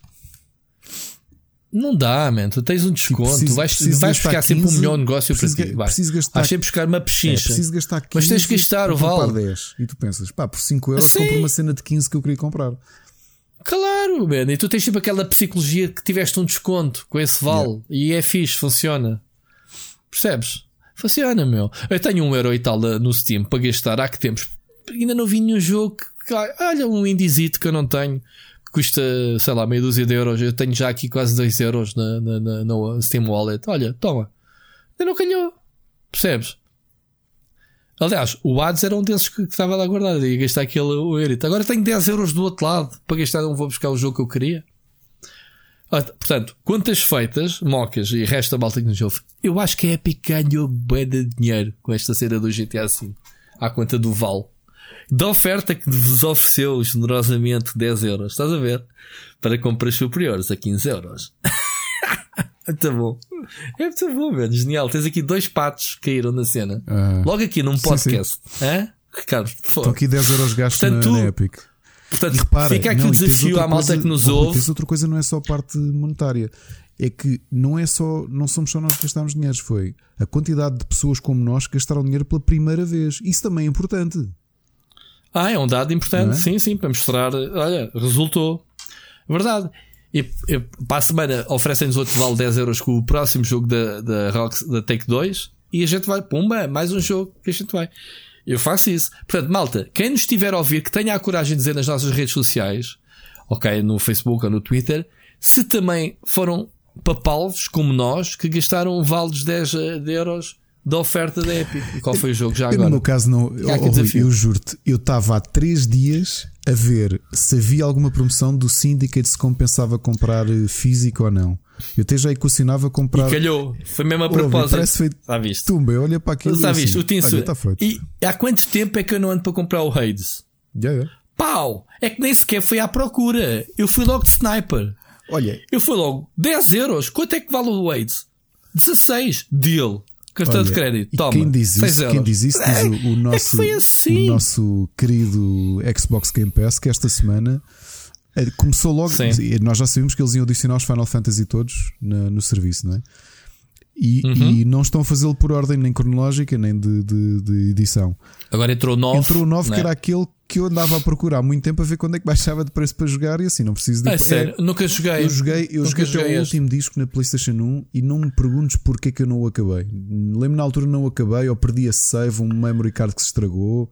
Pá, que era aquelas coisas que aconteciam, não é? Este foi o, foi o Foi último. o último da PlayStation 1. Foi. Ainda, ainda com o aspecto da PlayStation. Exato, do Final Fantasy VII. Sim, com o Zidane, que era aquele com a cauda. Que era um... Não joguei, man, não joguei. Eu olho para os bonecos e de, de que até estão aqui em destaque na- no Game Pass e faz-me lembrar mais o personagens do Dragon Quest do que propriamente do Final É Fantasy. um bocado, e tem ali aquela cópia do. do. do, do Orko do He-Man. Aquele Vivi. Aquele dos olhos amarelos, É, não é? é. Yeah, o chapéu enfiado na É. cabeça. Na altura custou-me um Um, bocadinho porque os- isto era, era muito diferente, porque o 8 tinha sido assim uma coisa mais gótica, chamemos-lhe assim, os personagens eram todos muito sérios, muito tristes, e este aqui era assim uma coisa mais abonecada. Mas, mas Yeah. quero, quero voltar a jogar quando acabar o Dragon Quest 11, que foi por acaso foi uma das coisas que eu voltei esta semana. Ah, e acho que já estou nos últimos. não- Nem tinha percebido que estou nos, dos últimos capítulos. Pessoal, é assim, já agora uma- um, Eu, larguei, eu larguei esse jogo é tão um bom. desabafo, um desabafo Gostava- que o Rui vai corroborar, até porque já falámos nisto. Isto, isto é hum, problemas de primeiro mundo e é queixar-me de barriga ou, ou falar da vida com a barriga cheia. Mas há um lado mau para receber, de receber muitos jogos eh, para análise. E um deles é que há- jogos que nós estamos a gostar muito e que de repente chega um ou dois, ou basta, às vezes basta É. um, e tu de repente largaste e foi como aconteceu Yeah. com o Dragon Quest Yeah. 11. Eu percebi. Foi, também me aconteceu. Eu depois eu fiz uma coisa só para ter noção, porque já tinha perdido o fio à meada e eu não sabia para onde é que havia de ir. Ou seja, voltei a pegar no jogo já com 40 horas de jogo. e Eu, para onde é que é para ir agora? Porque é aquela coisa. Ah, esse é o problema de pegar nesse tipo de jogos. Assim, Dragon Quest nunca, fi- nunca foi muito friendly Não, em não, relação não, a indicar-te para onde é que há então fiz Yeah. uma coisa, não tenho vergonha de admitir. Cheguei ao Google, escrevi tal, tal, tal, walkthrough, estou neste sítio. E eles disseram: tens de fazer isto. E eu, ah, ok, já sei. E olhei para o índice desse walkthrough e percebi: para lá, eu estou no, no antepenúltimo capítulo do, do jogo. Onde Onde largaste. larguei. Uhum. Ou seja, estava estou, se calhar a umas 10 horas de, de acabar o jogo, percebes? Não há vergonha nenhuma em seguir o walkthrough. Eu já tenho feito. Ah, eu, pá, eu uso mais o walkthrough para me orientar para saber se não me falta muito ou não. Para começar a. Uma pessoa anda sempre a fazer orçamentos Yeah, de tempo yeah, para, os jogos. Pelo menos falo por mim. Eu. Eu também costumo. Gosto muito do site do. Do How Long to Beat. E também eu, Ah, também eu, também eu uso muito para. Porque- para- depende muito das respostas Pá. deles para eu, para eu me aventurar a atacar um jogo ou não. É, É isso, é, não é? é, pá, é uma pessoa anda sempre a fazer contas à vida, o tempo que tem para jogar e, não, pá, e os meus jogos. Eu não conto estas coisas, mas os meus jogos são orçamentados eh, mentalmente, de género. Pá, este jogo, eh, pá, vou perder no máximo X horas neste jogo. Se, pá, se, obviamente, se gostar muito do jogo, ou eh, acabar o jogo, ou eventualmente, neste fim de semana acabei o Huntdown, o jogo que fiz análise, mas há aqueles jogos gigantes, meu, que, que é impossível. É impossível. Uh, se, se, ou, ou, não fazes análise dentro dos dois, três meses que se calhar dura o jogo. Uh, ou então uh, jogas o máximo que puderes. Já, esta é uma daquelas conversas que tu farto ter. O pessoal tem mania que tem que se rebar o jogo para, para fazer uma review. Não tens. Tens de te sentir confortável. E essa foi uma das situações. É, pá, os RPGs muito longos, pá, não faço mais nada. Dou Persona 5, por exemplo, que eu tenho estado a jogá-lo. E vou pegando nele também. São jogo, é um jogo que o How Long to Beat diz que demora 100 horas a, a, completar o básico. Ah pá, foi, quer dizer, não é? Mas pronto. Estávamos onde, Ricardo? Perdi-me Estávamos na mensagem. Ah, o, Mocas, para não monopolizar aqui, que ainda temos mais uma mensagem do ouvinte. Um, Ghost of Tsushima, gameplay, viste? Vi um bocado, sim, vi um bocado. Viste um bocado, sim, gostaste? Gostei, Qual é o teu cena? Sim, até porque continuo neste. Vai chegar em altura certa, porque eu até estou com este. Com este saborzinho a Assassin's Creed, né? até concordo com ele, ainda que ver o Ghost of Tsushima levou-me logo, claro, de forma muito diferente, para, o, para a PlayStation 1, para os Tenchu. O uhum. Tenchu Birth of the Assassins, não era? Assim que se chamava? Uhum. Um, epá, e vamos ver o que é que vai ser dali, não é? Mas, mas estou com muita, estou com muita curiosidade. O jogo, o jogo tem diversos ingredientes que a mim pessoalmente, aliás, uh, o Mocas se me segue, eu fiz um blog, não de reação, mas um blog uh, logo a seguir, passado uma hora do, do trailer ter saído, fiz uh, contar aquilo que achei do, do trailer. Uh, obviamente para podermos falar aqui mais um bocado, mas achei que tem vários elementos que eu gostei bastante. Uh, uh, a forma como a personagem reage com o ambiente, ou seja, utiliza o vento para guiar, os animais para guiar a raposa que leva a uma shrine, ou um pássaro que leva uma personagem, um NPC que lhe dá uma missão. Esses pormenorzinhos, giros, são mecânicas que podemos ver em qualquer outro jogo através de setas ou GPS ou raio que parta, mas tão bem uh, inserido, digamos assim, no ambiente. Estás a ver? Gostei bastante. Uh, o sistema de combate, eles foram um bocado um, semíticos, digamos assim, mostrar, mostrar o samurai e, e jogares como Ghost, uma cena mais furtiva e o samurai com espadas típicas. O pessoal está com um bocado de receio de ser só aquilo. Epá, não acredito que seja, aquilo foi só um cheirinho. Basicamente tens as stances do, do como o Neo, podes mudar uh, ele eliminou três inimigos eh, só com três golpes, tipo a samurai mesmo. Uh, mais alguns sites, saltos de furtivos como o Assassin's Creed, saltar por cima dos inimigos, etc. Pá, ninguém vai inventar a roda nesta altura do campeonato, não é? Portanto, eu não acredito que, que a Sucker Punch uh, pretenda sequer ser revolucionário em termos de jogos open world. Mas há ali aquela cena da natureza e abertura, uh, o mundo aberto, digamos assim, tu vês coisas no horizonte que te dá vontade de ir. Pá, lembra muito Breath of the Wild, lembra-me o Witcher 3. Porque, olha, um fumo ali na, naquela mata lá, aí, bem da longe, será que dá para ir até lá? Vou até lá. E sim, eles confirmaram que essas cenas são, são waypoints, são pontos de interesse. Uma fogueira, um incêndio, um sítio, uma casa, um, um bando de aves, de aves que se assusta num, numa parte do mapa no, que tu vês ao longe do. Aconteceu ali qualquer coisa, vou lá espreitar. Estás a ver? Esse tipo de cenas é super fixe. O que eu não gosto muito, é, aí sempre admiti, já falámos aqui, é o ambiente oriental, não é a minha praia, mas tem saído bastante jogos com esta temática que eu tenho gostado. Uh, portanto, não se tiver uma boa história, se tiverem boas mecânicas, que seja divertido, vai ter montes de collectibles, coisas para, para recolher. Eu acho que o jogo tem aqueles elementos de, de open world que eu gosto muito. E que acredito que, pá, que os homens tiveram 5 anos. Eles é o primeiro jogo. Eles lançaram o Infamous, não é? O Second Sun, uh, logo como primeiro jogo da, da PlayStation 4, certo? Foi. Ricardo. Como é que foi? Foi, não foi? Foi um dos jogos de catálogo. Eles não lançaram mais nada, portanto, eles passaram uma geração ao não, lado. Eles lançaram aquele. Eu, eu joguei. Olha, a única coisa de Infamous que eu joguei foi esse tal spin-off, como é que se chama? First Light? O First Light, sim, mas isso era uma espécie de DLC, não é bem spin-off, era Aquilo uma aventura com uma das sim, personagens. Foi, foi a única coisa que joguei de, de, de Infamous, por acaso. Ah, ok. Ok. Mas pronto, isso é uma personagem que aparece no jogo que teve direito a uma aventura contida dela. Ok? É um, um spin-off, sim, mas é é como se fosse um DLC uh, eh, standalone. Agora, eles, não, eles tiveram 6 anos. Há quanto tempo é que saiu o PlayStation 4? 7. Em 2014? 6 anos? 2013, acho eu. 13, 14? Bah, Whatever. Tiveram 6 anos, pelo menos, para fazer este jogo. Pronto, isto é o jogo que vem encerrar. Eu estava a tentar fazer exercício. Não há mais nada este ano da PlayStation 4 da Sony. Ricardo, depois do Last of Us 2 e o Ghost of Tsushima. Ah, Não me lembro. não te lembras? Eu também não me lembro, malta. Posso estar errado, eh, assim de repente. Mas vem, vem dar início, uh, Sucker Punch, à consola e a despedida da, da consola em termos de, de jogos first party. Eles tiveram 6 anos para fazer este jogo. Portanto, acredito que nada daquilo que foi mostrado uh, seja sequer a roce ali a. Como é que se diz? Roça tinta ou verniz, digamos, daquilo que o jogo poderá ter para mostrar. Portanto, sim, eu estou bastante. Epá, vai ser dois meses do caraças. Junho, Last of Us 2. Logo a seguir, Ghost of Tsushima. Só para falar destes duas bombinhas da PlayStation 4. Que eu vou abraçá-las com carinho. Olha, e falar nisso, estamos a uns tu, dias, Ricardo, é? estamos a uns dias do Minecraft Dungeons, não é? Já está aqui em pré. Já está aqui em pré. eh, até já estava a combinar com a malta, com o João Machado e não sei o quê, que eles já foram instalar o jogo porque eu os obriguei. Boa. Se tu não quiseres, eu disse preciso de três aventureiros para, para fazer loot. Já tenho candidatos. Se quiseres te juntar, Ricardo, à malta. É, se der, vai o meu filho também convosco. Ou o teu filho, se calhar o teu filho faz melhor figura É que tu, portanto acho que prefiro, prefiro ir com ele do que contigo. Há uns anos estava o meu filho ainda a começar a jogar. Houve um multiplayer. Epá, eu nem me lembro. Foi um multiplayer, chamemos-lhe multiplayer pseudo-indie da Ubisoft.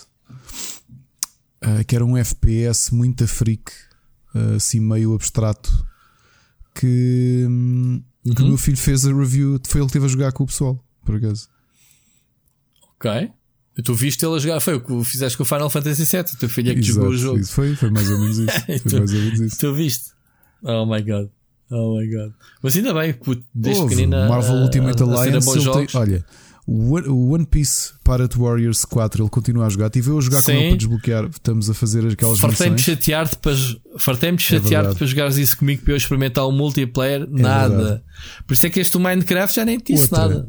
Outra que, que ele tentado a jogar. Ele continua a jogar Marvel, Ultimate Alliance, os personagens quase em nível 50, os principais dele. Ah, e estava, ah, pá, está aqui uns, uns jogos, uns stories a mais que eu não tenho, tem mais personagens. E eu pensei, pá, ele porta-se tão bem. Fui à loja, comprei-lhe o Season Pass. E lá, pá, obrigado, Ah, obrigado, pá, muito foi bom. muito fixe. E agora como é que se desbloqueia? Eu, pá, tens de passar essas missões para desbloquear os personagens. E as missões são muito, lixa, muito lixadas. É aquela cena muito estranha que é: pagas o DLC, mas para teres acesso tens de grindar missões muito difíceis. É, é, isso é muito É um mal. bocado, é. É, também. É por acaso o jogo aborreceu-me esses grinds no fim. Havia missões mesmo bem difíceis. Mas pronto. Olha, temos agora uma E pronto, mensagem. Mocas. do... Pois é, obrigado, Mocas. Temos, Temos ainda uma mensagem do. Vamos passar a on. Olha, eu não sei se queres, eu deixei-te aí um tema que era para ti, não era para mim. Ah, Não, fica para depois. Se tu quisesses falar, Não, fica para depois. deixamos para a É. semana. Pois, este também é meio intemporal. Então vai, vou deixá-lo aqui. Vamos embaixo. ouvir, falar em temporal, Um, vamos ouvir o Luís Andrade. O grande Luís Andrade nos mandou uma mensagem. Se calhar ainda temos aqui conversa até, até mais não. Vamos ver, vamos ver. Vamos lá. Olá Ricardo e, e Rui, Eh, daqui outra vez o Luís Andrade e não, não vão ser 8 minutos outra vez. Tenho três perguntas para os dois.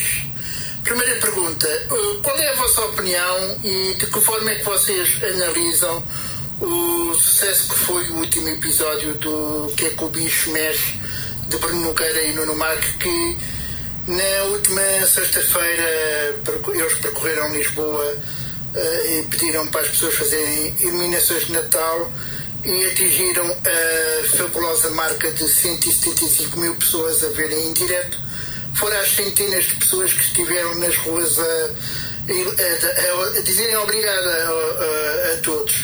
Eh, o que- é que vocês acharam? Acham que isto vai revolucionar completamente o panorama português das redes sociais?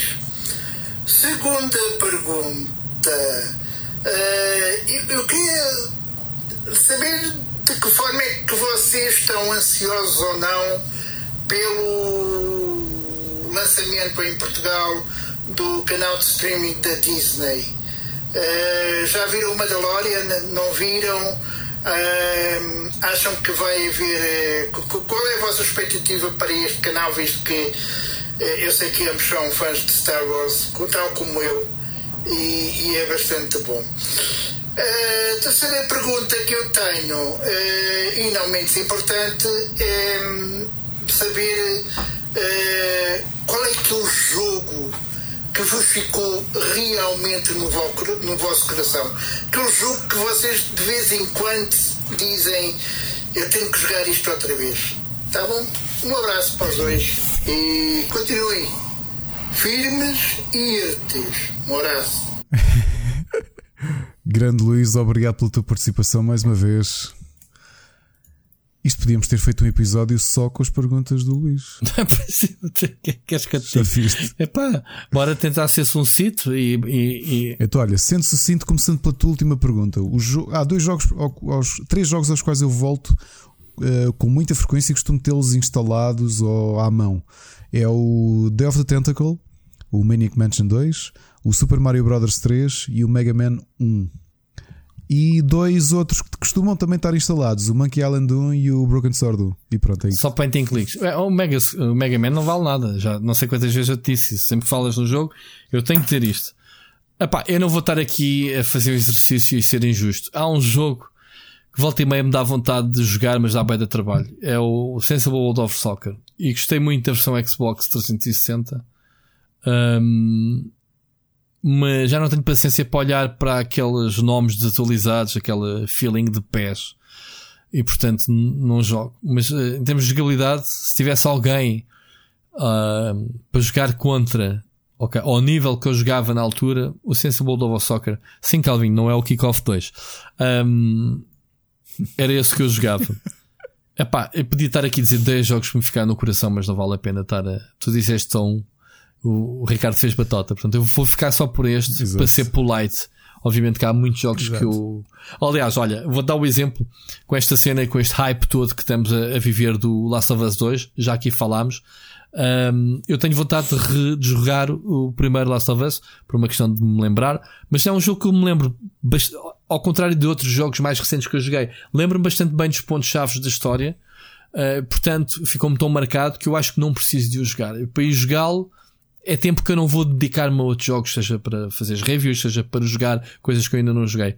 E como tenho a, a mania de, de dizer à malta que se queixa de falta de tempo, mas depois vai jogar à segunda e à terceira vez, sem Ricardo, sem Sírio, estou a falar com vocês, uh, jogos que já jogaram 3 mil vezes, mas uh, repetem só porque saiu uma nova versão remastered. Tirando uh, algumas exceções, eu não faço isso. Prefiro jogar coisas novas. Ok? Luís Andrade. Segunda, Disney Plus. Já aqui falámos várias vezes do Disney Plus. Já vimos o Mandalorian. Oh, Ricardo, tu não viste, mas não? Não, eu não vi. Ah, tu não viste. Eu já vi. Um, quero subscrever quando chegar a Portugal. Eu acho que é agora em agosto. Uh, já saiu na Europa em março. Em alguns países Portugal tá, não está nas prioridades. Está em agosto. Tudo depende do que um, a Disney me oferecer de novo. Porque não basta dizer, ah, temos o universo cinematográfico da Marvel. Eu já vi isso tudo. Agora, vem uma segunda série de Star Wars baseada no, no, no primeiro, no primeiro spin-off. Um, quero ver. Vai sair eh, outras coisas originais. Já se fala. Desculpa, setembro de 2020. se- Foi adiado para. Bem, é capaz de ter sido adiado. Era para ser agosto. Foi adiado por causa do Corona, provavelmente. Um, agora. uh, vai ser aquela, uh, o remake do Fraggle Rock como o, o, a Han- o Handsome como é que se diz? A Handsome Studios, né? Como é que se chama o do Sim, Jim sim, Henson sim. pertence à Disney. Uh, se for da Disney, eu não tenho a certeza. É um, é um selling points para mim, sim senhora.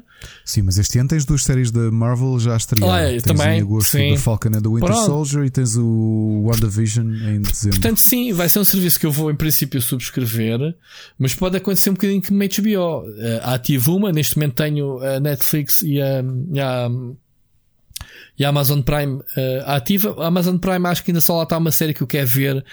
Não desinstalei porque eles inseriram agora uma outra série que estou curioso. Por uma questão de preguiça de não ter desativado, porque tenho HBO para testar um mês e depois continuar. A minha mulher já não me deixa subscrever mais serviços, já me disse: pá, isto o falou, queres eh, ir para um serviço, desligar a outra. E elas são as duas agarradas ao Netflix, não posso. Netflix faz parte da conta, da luz. A Amazon só eu é que consumo, portanto, tenho que desligar a Amazon para criar a HBO. O Disney, como é Disney, ah e tal, dá para todos, se calhar, conseguir impingir. E acho que a subscrição é a mais barata de todas, não é, Ricardo? 6 euros. Ou... Fica Ah, lá, fo- sim, fora. Tem sido, pelo, que fazem lá fora, estar 6,99 6 dólares e 99 mês ou 69 dólares ano. Portanto, pagar ao ano poupas dois Sim, meses. eu, eu como como estava a pagar a Xbox um, Game Pass e a, e a Microsoft, a Xbox Portugal me ofereceu um ano, uh, desliguei, portanto, logo aí já tenho aqui um crédito para o, para o Disney Plus. Portanto, é assim, temos que jogar, porque isto ao fim é muito barato, mas o Ricardo, por exemplo, se somar as subscrições dele ao fim do mês, ainda é uma. Ainda, ainda é uma, uma, uma quantia, portanto. Mas eu depois não gasto dinheiro em mais nada. Eu já te disse que eu, eh, quando estou no escritório, ou levo comida, ou muitas vezes vou comer ao restaurante em frente e gasto 1,20€ numa sopa. É como eu, mas olha, sabes que as Nossas Senhoras têm sempre outras prioridades. Pá, sabes como é que. Portanto, Como é que não, isso, funciona? isso está dentro do meu. Isso está dentro do meu orçamento. Pronto. e- não, mas o, o Disney Plus, sim, aliás, hum, a Netflix, quando surgiu, tinha muitos filmes da Disney que foram, foram sendo retirados. E ainda ontem, o meu filho mais velho queria mostrar ao mais novo os filmes dos carros. E olha, já não estão no Netflix. Portanto, sim, quando o Disney Ah, Plus chegar ao, Os computos a então. Portugal, vamos subscrever. Yeah. Porque é quase garantido. Ainda por cima, este valor eu não acho que seja nada outro Yeah, acho que é bastante acessível. Enfim, E a outra pergunta, qual é que foi a primeira Ah, é o pergunta? que o bicho ah, mexe. Em relação ao do Bruno Nogueira, olha, isto não é para. Não, eu sei que há malta que diz, ah, serei o único. Nunca... Eu não vi e não sabia o que aquilo era. Aliás, vi assim burburinhos de malta, é para a cena do Bruno Nogueira no Instagram é muito giro. Eu só soube realmente o que é que era no sábado, quando tudo o que era mídia portugueses fizeram artigos sobre Uhum, o Bruno. Nogueira. já. Se eu acho que aquilo vai mudar alguma coisa, não. Hum. Não por uma razão básica. Já ouvi ali montes de artigos de especialistas das redes Yeah. sociais dizem Yeah, que, o entretenimento vai Yeah. mudar. Não, amigos, isto foi pandemia. Pelo que eu vi, muita gente quis acompanhar. Aliás, como vocês ouvem, me ouvem a mim e ao Rui e já ouviam, mas também ganhámos muita gente durante a pandemia que, Não, ele, que ganhou algum conforto com a nossa, já tem o background. presença. já é? tem o background de TV, fãs, base e- não, não, o que eu digo é, não, não, não, mas não é isso que eu digo, é as coisas têm um enquadramento. Obviamente que eles tiveram. Não estou a dizer que o que o Bruno fez foi mau, não foi. Eu depois fui fazer um bocadinho de backtrack e vi que ele teve programas interessantes. Esse, esse episódio foi, foi interessante também, que eu depois aproveitei para, para ver um bocadinho. Mas não se vai mudar a forma de fazer entretenimento. Isto tem um, um contexto. E o contexto é que as pessoas estavam fechadas em casa, não havia praticamente conteúdo novo. Epá, e é claro que foram seguindo. Houve muitos concertos online, houve muita coisa a decorrer online. E acho que ele teve bem a reinventar isto. Assim como o Filipe Homem Fonseca tem também aquele projeto que entretanto já saltou para a RTP, que é O Mundo Não Acaba Assim, que é tudo filmado com atores portugueses, mas cada um em sua casa com um telemóvel. Uhum. Isto não vai mudar, não acredito que mude entretenimento. Houve muita gente que foi a adaptar-se. Era a mesma coisa que olharem para o Stephen Colbert e perguntarem: será que os talk shows agora vão ser feitos sem público? Yeah. Não. Quando isto passar, vai, Tudo voltar o ao normal. entretenimento vai voltar a ser normal. Yeah. Agora, ainda bem que o Bruno teve esta, teve esta ideia. Eu não sou um especial fã do Bruno Guerra, admito. Mas vi o programa e percebi que aquilo que ele fez serviu de conforto a muita Yeah. gente. E só por isso Yeah, acho que vale, a pena. Eu acho que o- eu gosto do Bruno Nogueira. A única coisa que me chega a irritar nele é que eu nunca sei, nunca ouvi fora daquele registro dele. Mesmo quando ele está a falar a sério, tu não sabes se ele está a ser. Uh, está-te a espatar uma. O boneco dele. Estás a ver aquele o senhor do bolo, que foi quando ele foi apresentado ao início no Levanta-te e Ri. Sim, sim, sim, sim, sim, Eu sim. não sei. Sim, sim. hum, agora, eu já vi um espetáculo dele ao vivo. O Deixa lá o Pimba em paz. Ou o que é que é? Ah, é assim que se chama, não é? Com a. É, é, foi escrito pelo Felipe Melo e por ele. E com a. Como é que se chama? A, da. Não me recordo agora o nome da banda. Ah, que tem vocalista muito conhecida. ah, canta com ele, faz parte projeto. Não interessa. Eu vi um espetáculo dele numa dessas festas de. sei lá, daqui de perto, não sei de onde.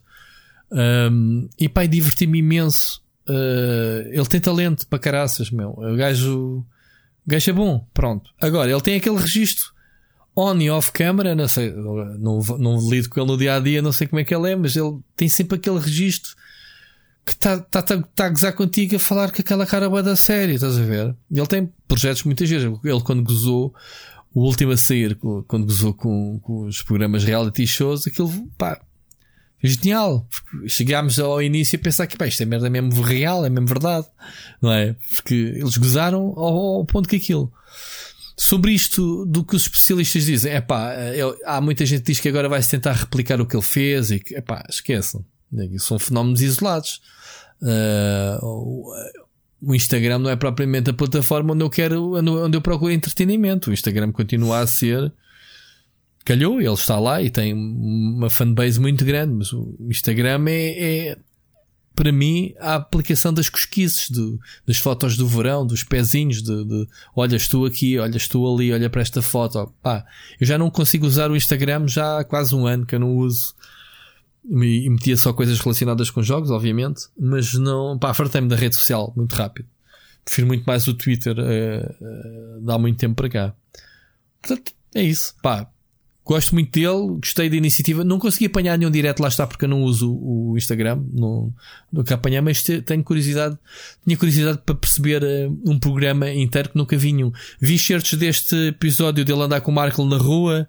Uh, o Marco a conduzir e ele a dizer olá às pessoas que meteram as luzes de Natal na rua. Depois vi certos dele a falar com o Cristiano Ronaldo, porque foi o assunto que puxou. Foi pá, tens o Cristiano Ronaldo no teu direto sejas ou não o Bruno Nogueira é do caraças, não é? Portanto, eh, isso foi uma das razões que explodiu. E é isso, basicamente. Ricardo. Interessante, vamos para as nossas, vamos para as nossas sugestões já de tarde e mais horas, não é? Este programa está com um episódio muito grande. Vamos lá. Uh, rapidamente, eu, jogos. Uh, como eu disse ao início, o Persona 5 ainda picar. Epá, eu estou a curtir tanto o jogo, tem uma história tão boa. Tenho pena de. Epá, o jogo em si já não é novidade, portanto, a minha review não vai acrescentar nada ao que toda a gente já sabe ao jogo, mas estou a tentar fazer a review um, desta versão nova que saiu agora, que é a versão definitiva. Um, mas a minha atenção toda desta semana que passou foi para o Hunt Down. Eu até te disse, uh, até te falei no jogo. Lembras-te, Ricardo? Queria sim, muito sim, este sim, jogo e depois consegui contactar o estúdio que me enviou uma chave para testar. E pá, é um jogo delicioso de plataformas side-scrolling 2D, gráficos de 6 bits. Lá estou eu a engolir as palavras que disse nas semanas anteriores, que não queria. Queria que as pessoas percebessem que aquilo que eu disse foi: vejo um trailer de um jogo com gráficos de 6 bits, minha primeira reação é desviar-me dele, tipo, I don't give a shit. Percebem? Isto, eu a ver um trailer, uh, não tenho vontade de jogar, mas depois se o trailer, como este caso, muito anos 80, faz-te conta que o This Summer, não sei se estás a ver, cenas de, dos anos 80 dos filmes que a gente via, puxou uma nostalgia por esse lado, pelas referências, cheio de easter eggs um, dentro do jogo. Só que depois ao jogar, que é aquilo que interessa, é por isso é que eu engulo as minhas palavras, porque depois quando experimento os jogos vejo que são realmente bons, jogabilidade é impecável, dá para jogar co-op, é um jogo tipo conta, tipo Metal Slug, digamos assim, uh, mas cheio de onliners. Uh, o gajo a, falar parece o Duke Nukem. Uh, cheio de boss, cada boss tem sua mecânica diferente, muito clichês. Pá, tá do caraças. Grande jogão. Portanto, o Hunt quem quiser saber mais, no meu canal tem lá a review, brevemente no Rubber.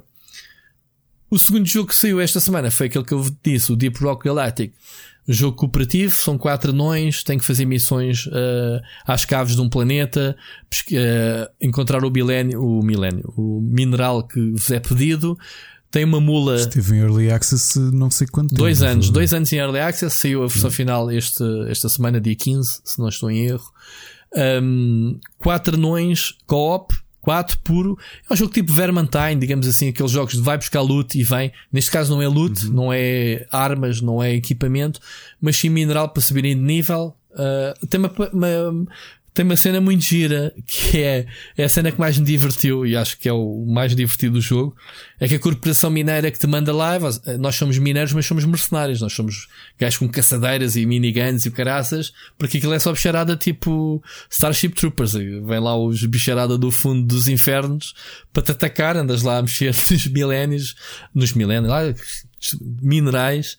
Eu, eu repeti os milénios e então, volta e meia, tens uh, enxames de bicharada que, que andam atrás de ti. O que é giro é que anda uma mula que tu podes chamar a cada um dos jogadores atrás de ti para tu ires despejando o mineral que vais uh, apanhando. Uh, tens um limite no teu inventário tens que despejar na, na mula que anda sempre atrás de ti. Um, e então, no fim, quando o objetivo é concluído, um de nós pode dar instruções à mula para regressar à, à nave. E ela vai sozinha, encontra o caminho, só que tu vais perfurando, perfurando, perfurando o planeta até lá abaixo e perdes-te nos túneis que fazes, portanto tens de ter algum cuidado de meter lá sinalizadores. Tens depois 5 minutos que a nave vai-se embora e deixa-te lá. Se tu fizeste, estás ali meia hora a fazer a missão. Se no fim não consegues ter pedalada para acompanhar a, a, a, mula, porque a mula é que vai, vai automaticamente para a nave, vai pelos caminhos que tu fizeste. Mas aquilo que querias lá labirintos, cada um a cavar para o seu lado.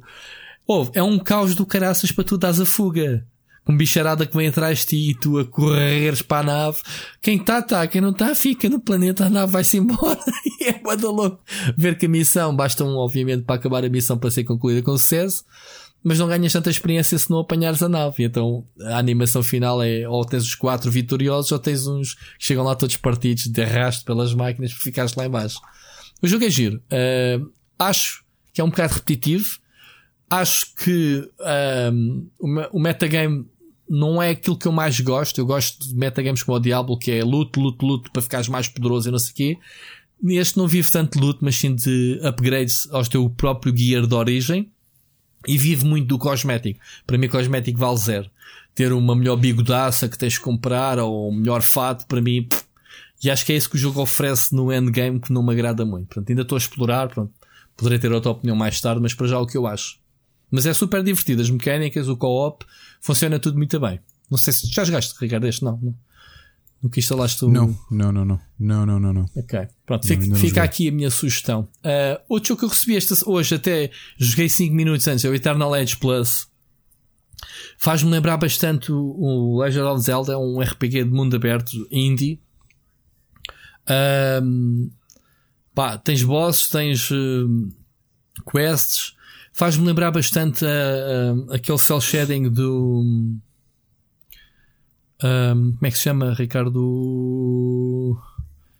Qual é que veio seguir ao Majora's Mask? Aquele. Um, que saiu na, na Wii U, remake, remaster. Wind Waker. Wind Waker. Faz-me lembrar um bocadinho o Wind Waker. Um, obviamente com valores de produção que não se aproximam, mas parece-me ser engraçado. O que é que está em beta? Uh, como eu te dizia ao início, já o devolvi para trás dizendo: ah, pá, manda uma versão final para teste, ou então isto não, não quer saber, quer saber de versões beta nem early access. E tu, jogos? Pá, jogos não joguei muita coisa sem ser as coisas que já andava a jogar, mas tenho. Tenho sugestões de séries. Já vamos na terceira season do Westworld, portanto estamos a devorar uh, a série. Admito que a segunda não senti tão boa como a primeira, porque complexificaram de uma, de uma forma que tu perdes um bocado o fio à meada. Eu sei que é, é suposto, mas acabas a, a série. Eu senti que as motivações dos personagens eram um bocadinho crípticas demasiado, demais. Mas continua a ser uma excelente série. Já vamos na terceira. Já acabou a terceira? Eu não tenho a certeza se já acabou. No, no HBO, pelo menos, só há seis episódios. Estou a guardar uh, o meu mês do HBO para ir uh, ver a segunda e a terceira do S-World.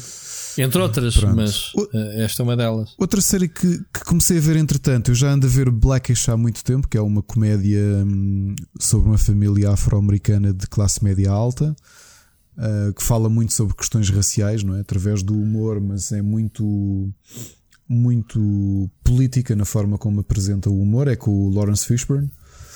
Uh, já te, teve um spin-off, vai agora no segundo, que é o Mixed-ish, que é hum, sobre a infância da médica, portanto, a mulher da família, não é? A, a mãe dos, dos miúdos, que é uma cirurgiã uma anestesiologista, aliás, e que é filha de um branco com uma negra que viveu num. que foi criado aos primeiros anos num acampamento hippie. E portanto, isso é uma coisa que tu ouves falar na, na comédia, na sitcom, não é? Na, na, mas que decidiram explorar um bocadinho mais nesta série chamada Mixed e novamente tem uma postura muito política, mas uma perspectiva de como é que famílias interraciais eh, como é que sofrem racismo dos dois lados.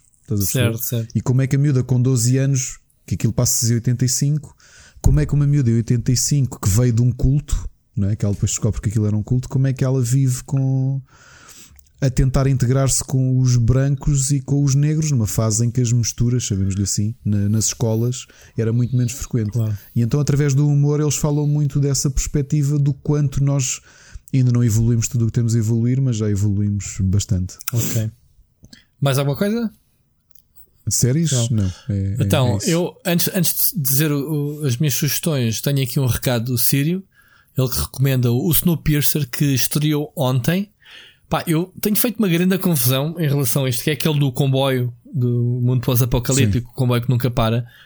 Eh, Eu pensei que o filme, que era o remake, digamos assim, da adaptação do, do livro, com o com o ator que faz de Captain America, como é que ele se chama? O, O Chris Evans. o Chris Evans. Eu, pensei, eu vi o trailer e pensei que era um filme que estava a ser feito, que ia sair. Afinal, o filme já saiu para em 2014, estava-me o Sírio a dizer. Sim. Eu não sabia, portanto, eu quero ver o filme, porque eu fiquei sempre na, na ideia, quando vi o trailer, pá, que era um filme que estava a ser feito, o segundo remake. Não, está a ser, está, eh, o pessoal estava a falar naquilo por causa da série que estava a ser feita. Que eu também sabia que ia ser uma série, não sabia quando é que ia sair. E então ele diz que viu o primeiro episódio que saiu este domingo, que é bastante boa, portanto, pessoal que estava eh, que estava à espera disto, como eu, sem saber, é daquelas longa lista que a gente tem, portanto o Snowpiercer vai para a minha lista aí de ver. Nem sei que canal é, ou que serviço é que, é que está, tem que ver onde é que está a, a dar o Snowpiercer. Mas pronto, quero ver o filme e quero ver a, a série.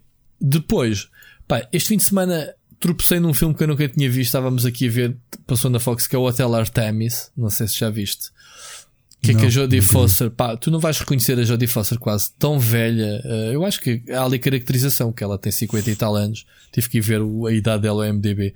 Ela está mesmo faz, um papel de enfermeira num hotel de bandidos. Lá, O filme em português até se chama eh, Hotel Artemis ou Hotel de Bandidos, ou, ou uma coisa assim.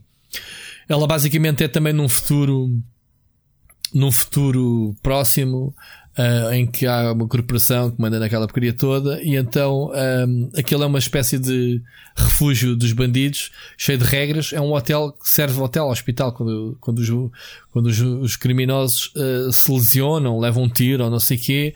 Em vez de irem para o hospital obviamente e serem presos vão ali para aquele hotel. É uma espécie quem viu o ah, Ai, que branca. O- Como é que se chama o novo, a nova série do, do, do Keanu Reeves? O John, o John Wick. Um, é, é uma espécie do, daquele hotel que, que existe no John Wick, que é um hotel onde tudo lá dentro não podes assassinar ninguém. Há uma regras de conduta muito rígidas. Um, e este hotel faz lembrar isso.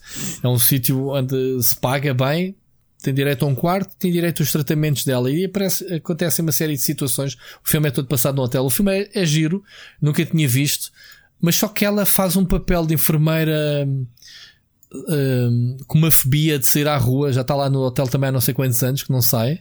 Estás a ver? Começa a passar-se quando sai à rua que teve que sair.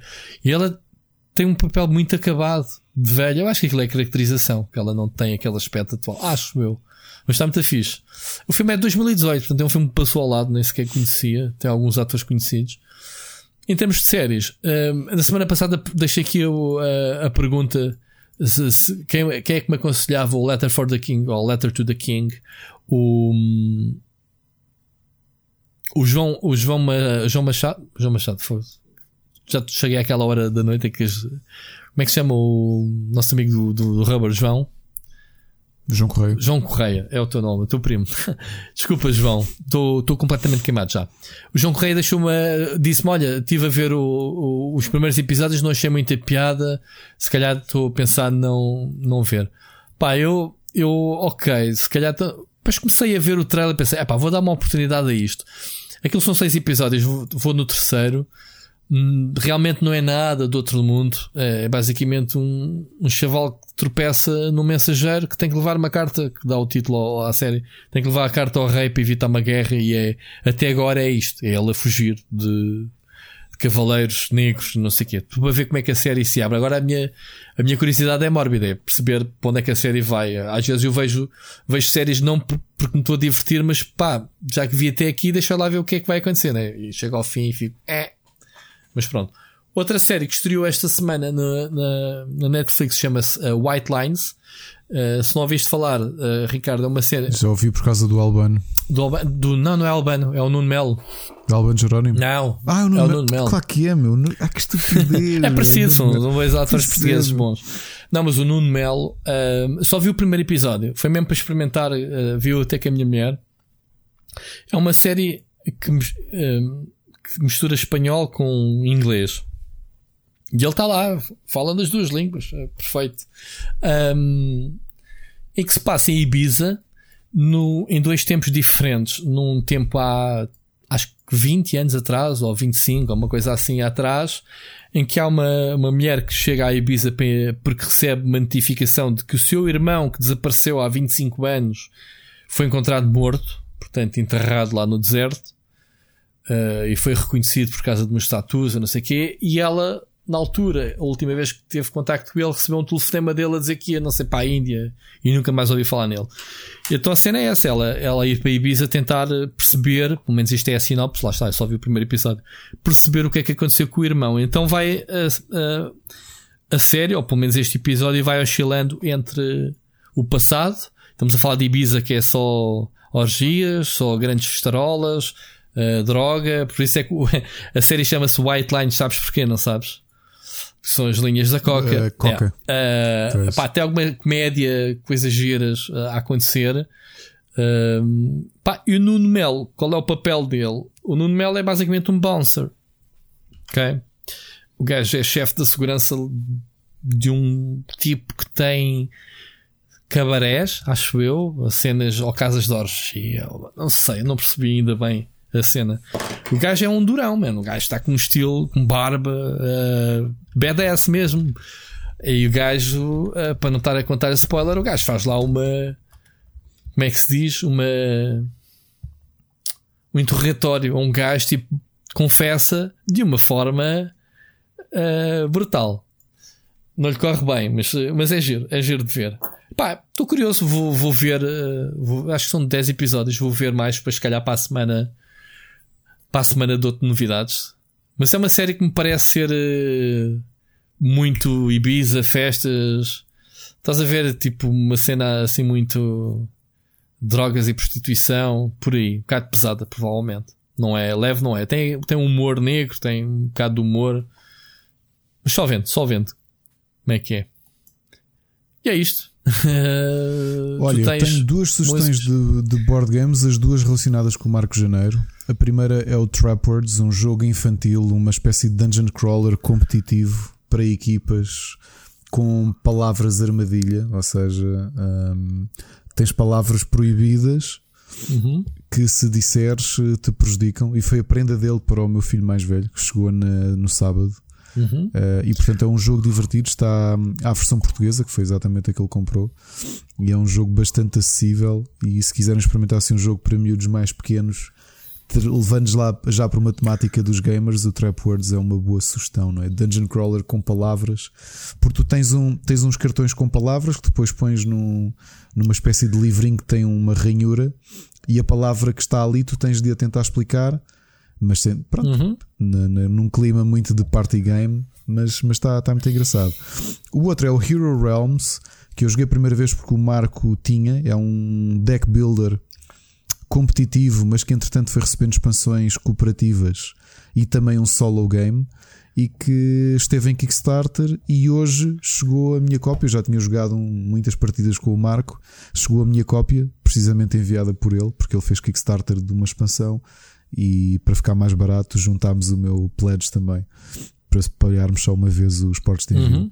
Ahm, de banda desenhada, tenho uma sugestão. Tenho andado a ler muita banda desenhada, boa. mas tenho uma sugestão muito específica: é que a meio da pandemia acabou um dos.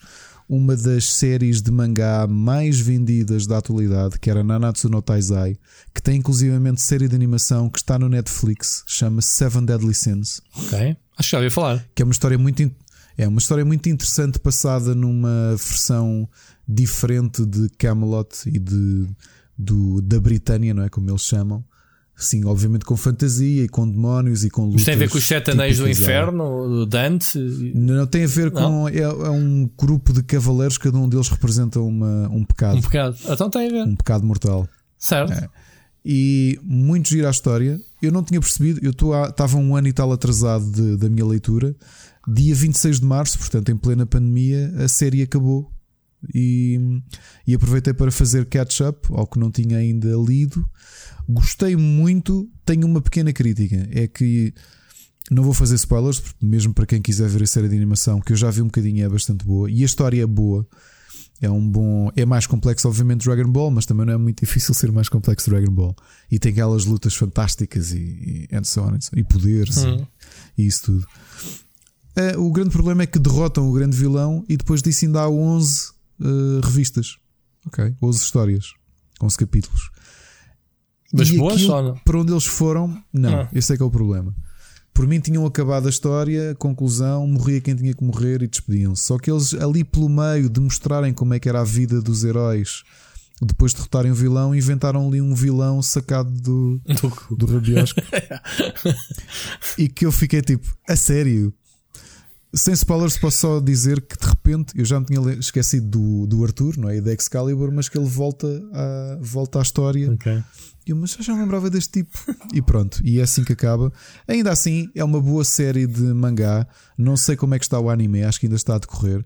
Ah, aconselho, ok? Aconselho bastante a ler. Voltaste, falaste do Arthur. E eu lembrei-me do Silva. Ok, o, o Silva, exato.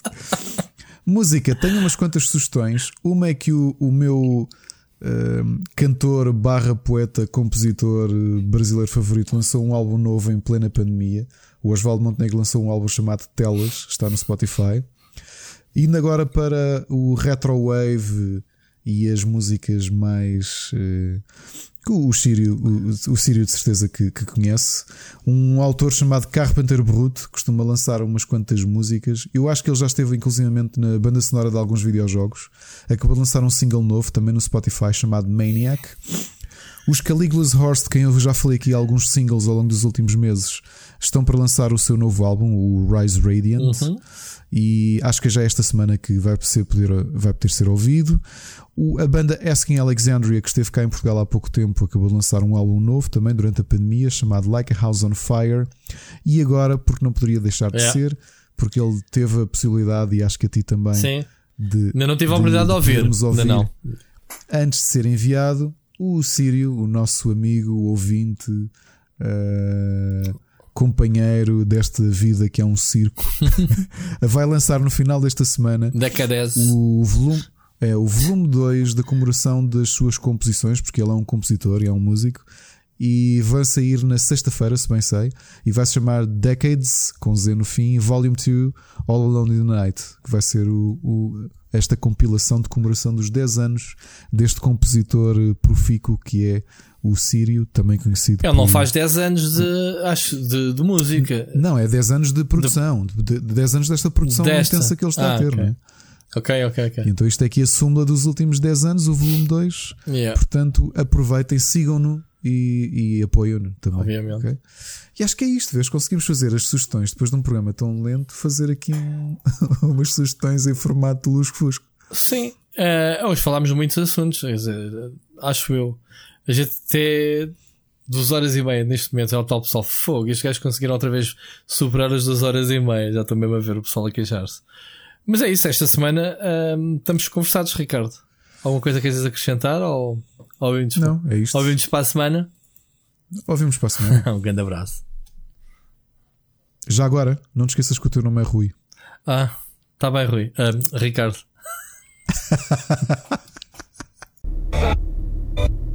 Olá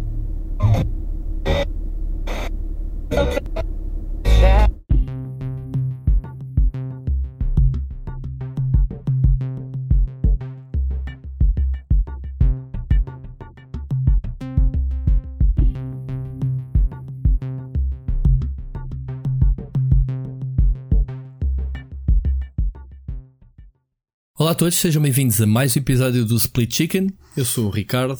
Comigo tenho o. Eu sou o Ricardo. Eu disse Ricardo. Já disseste. Eu estava a gozado, meu.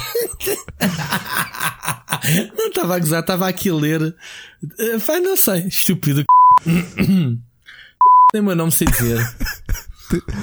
Man, não, não, não pagues isto que isto é para bloopers. Esta é ótima, meu. Esta é ótima. Muito raros os bloopers, mas pronto. Ana, o Rui acabou de começar a dizer: Olá, eu sou o Ricardo. Fogo. Caraças, melões, dro- mano. Culpa é tua. drogado. Dorgado. Drogado. Enfim, bora lá. Olá a todos, sejam. então, Desculpa. vai ou não? Desculpa, desculpa. Agora Tira lá o dedo, faz favor. e agora.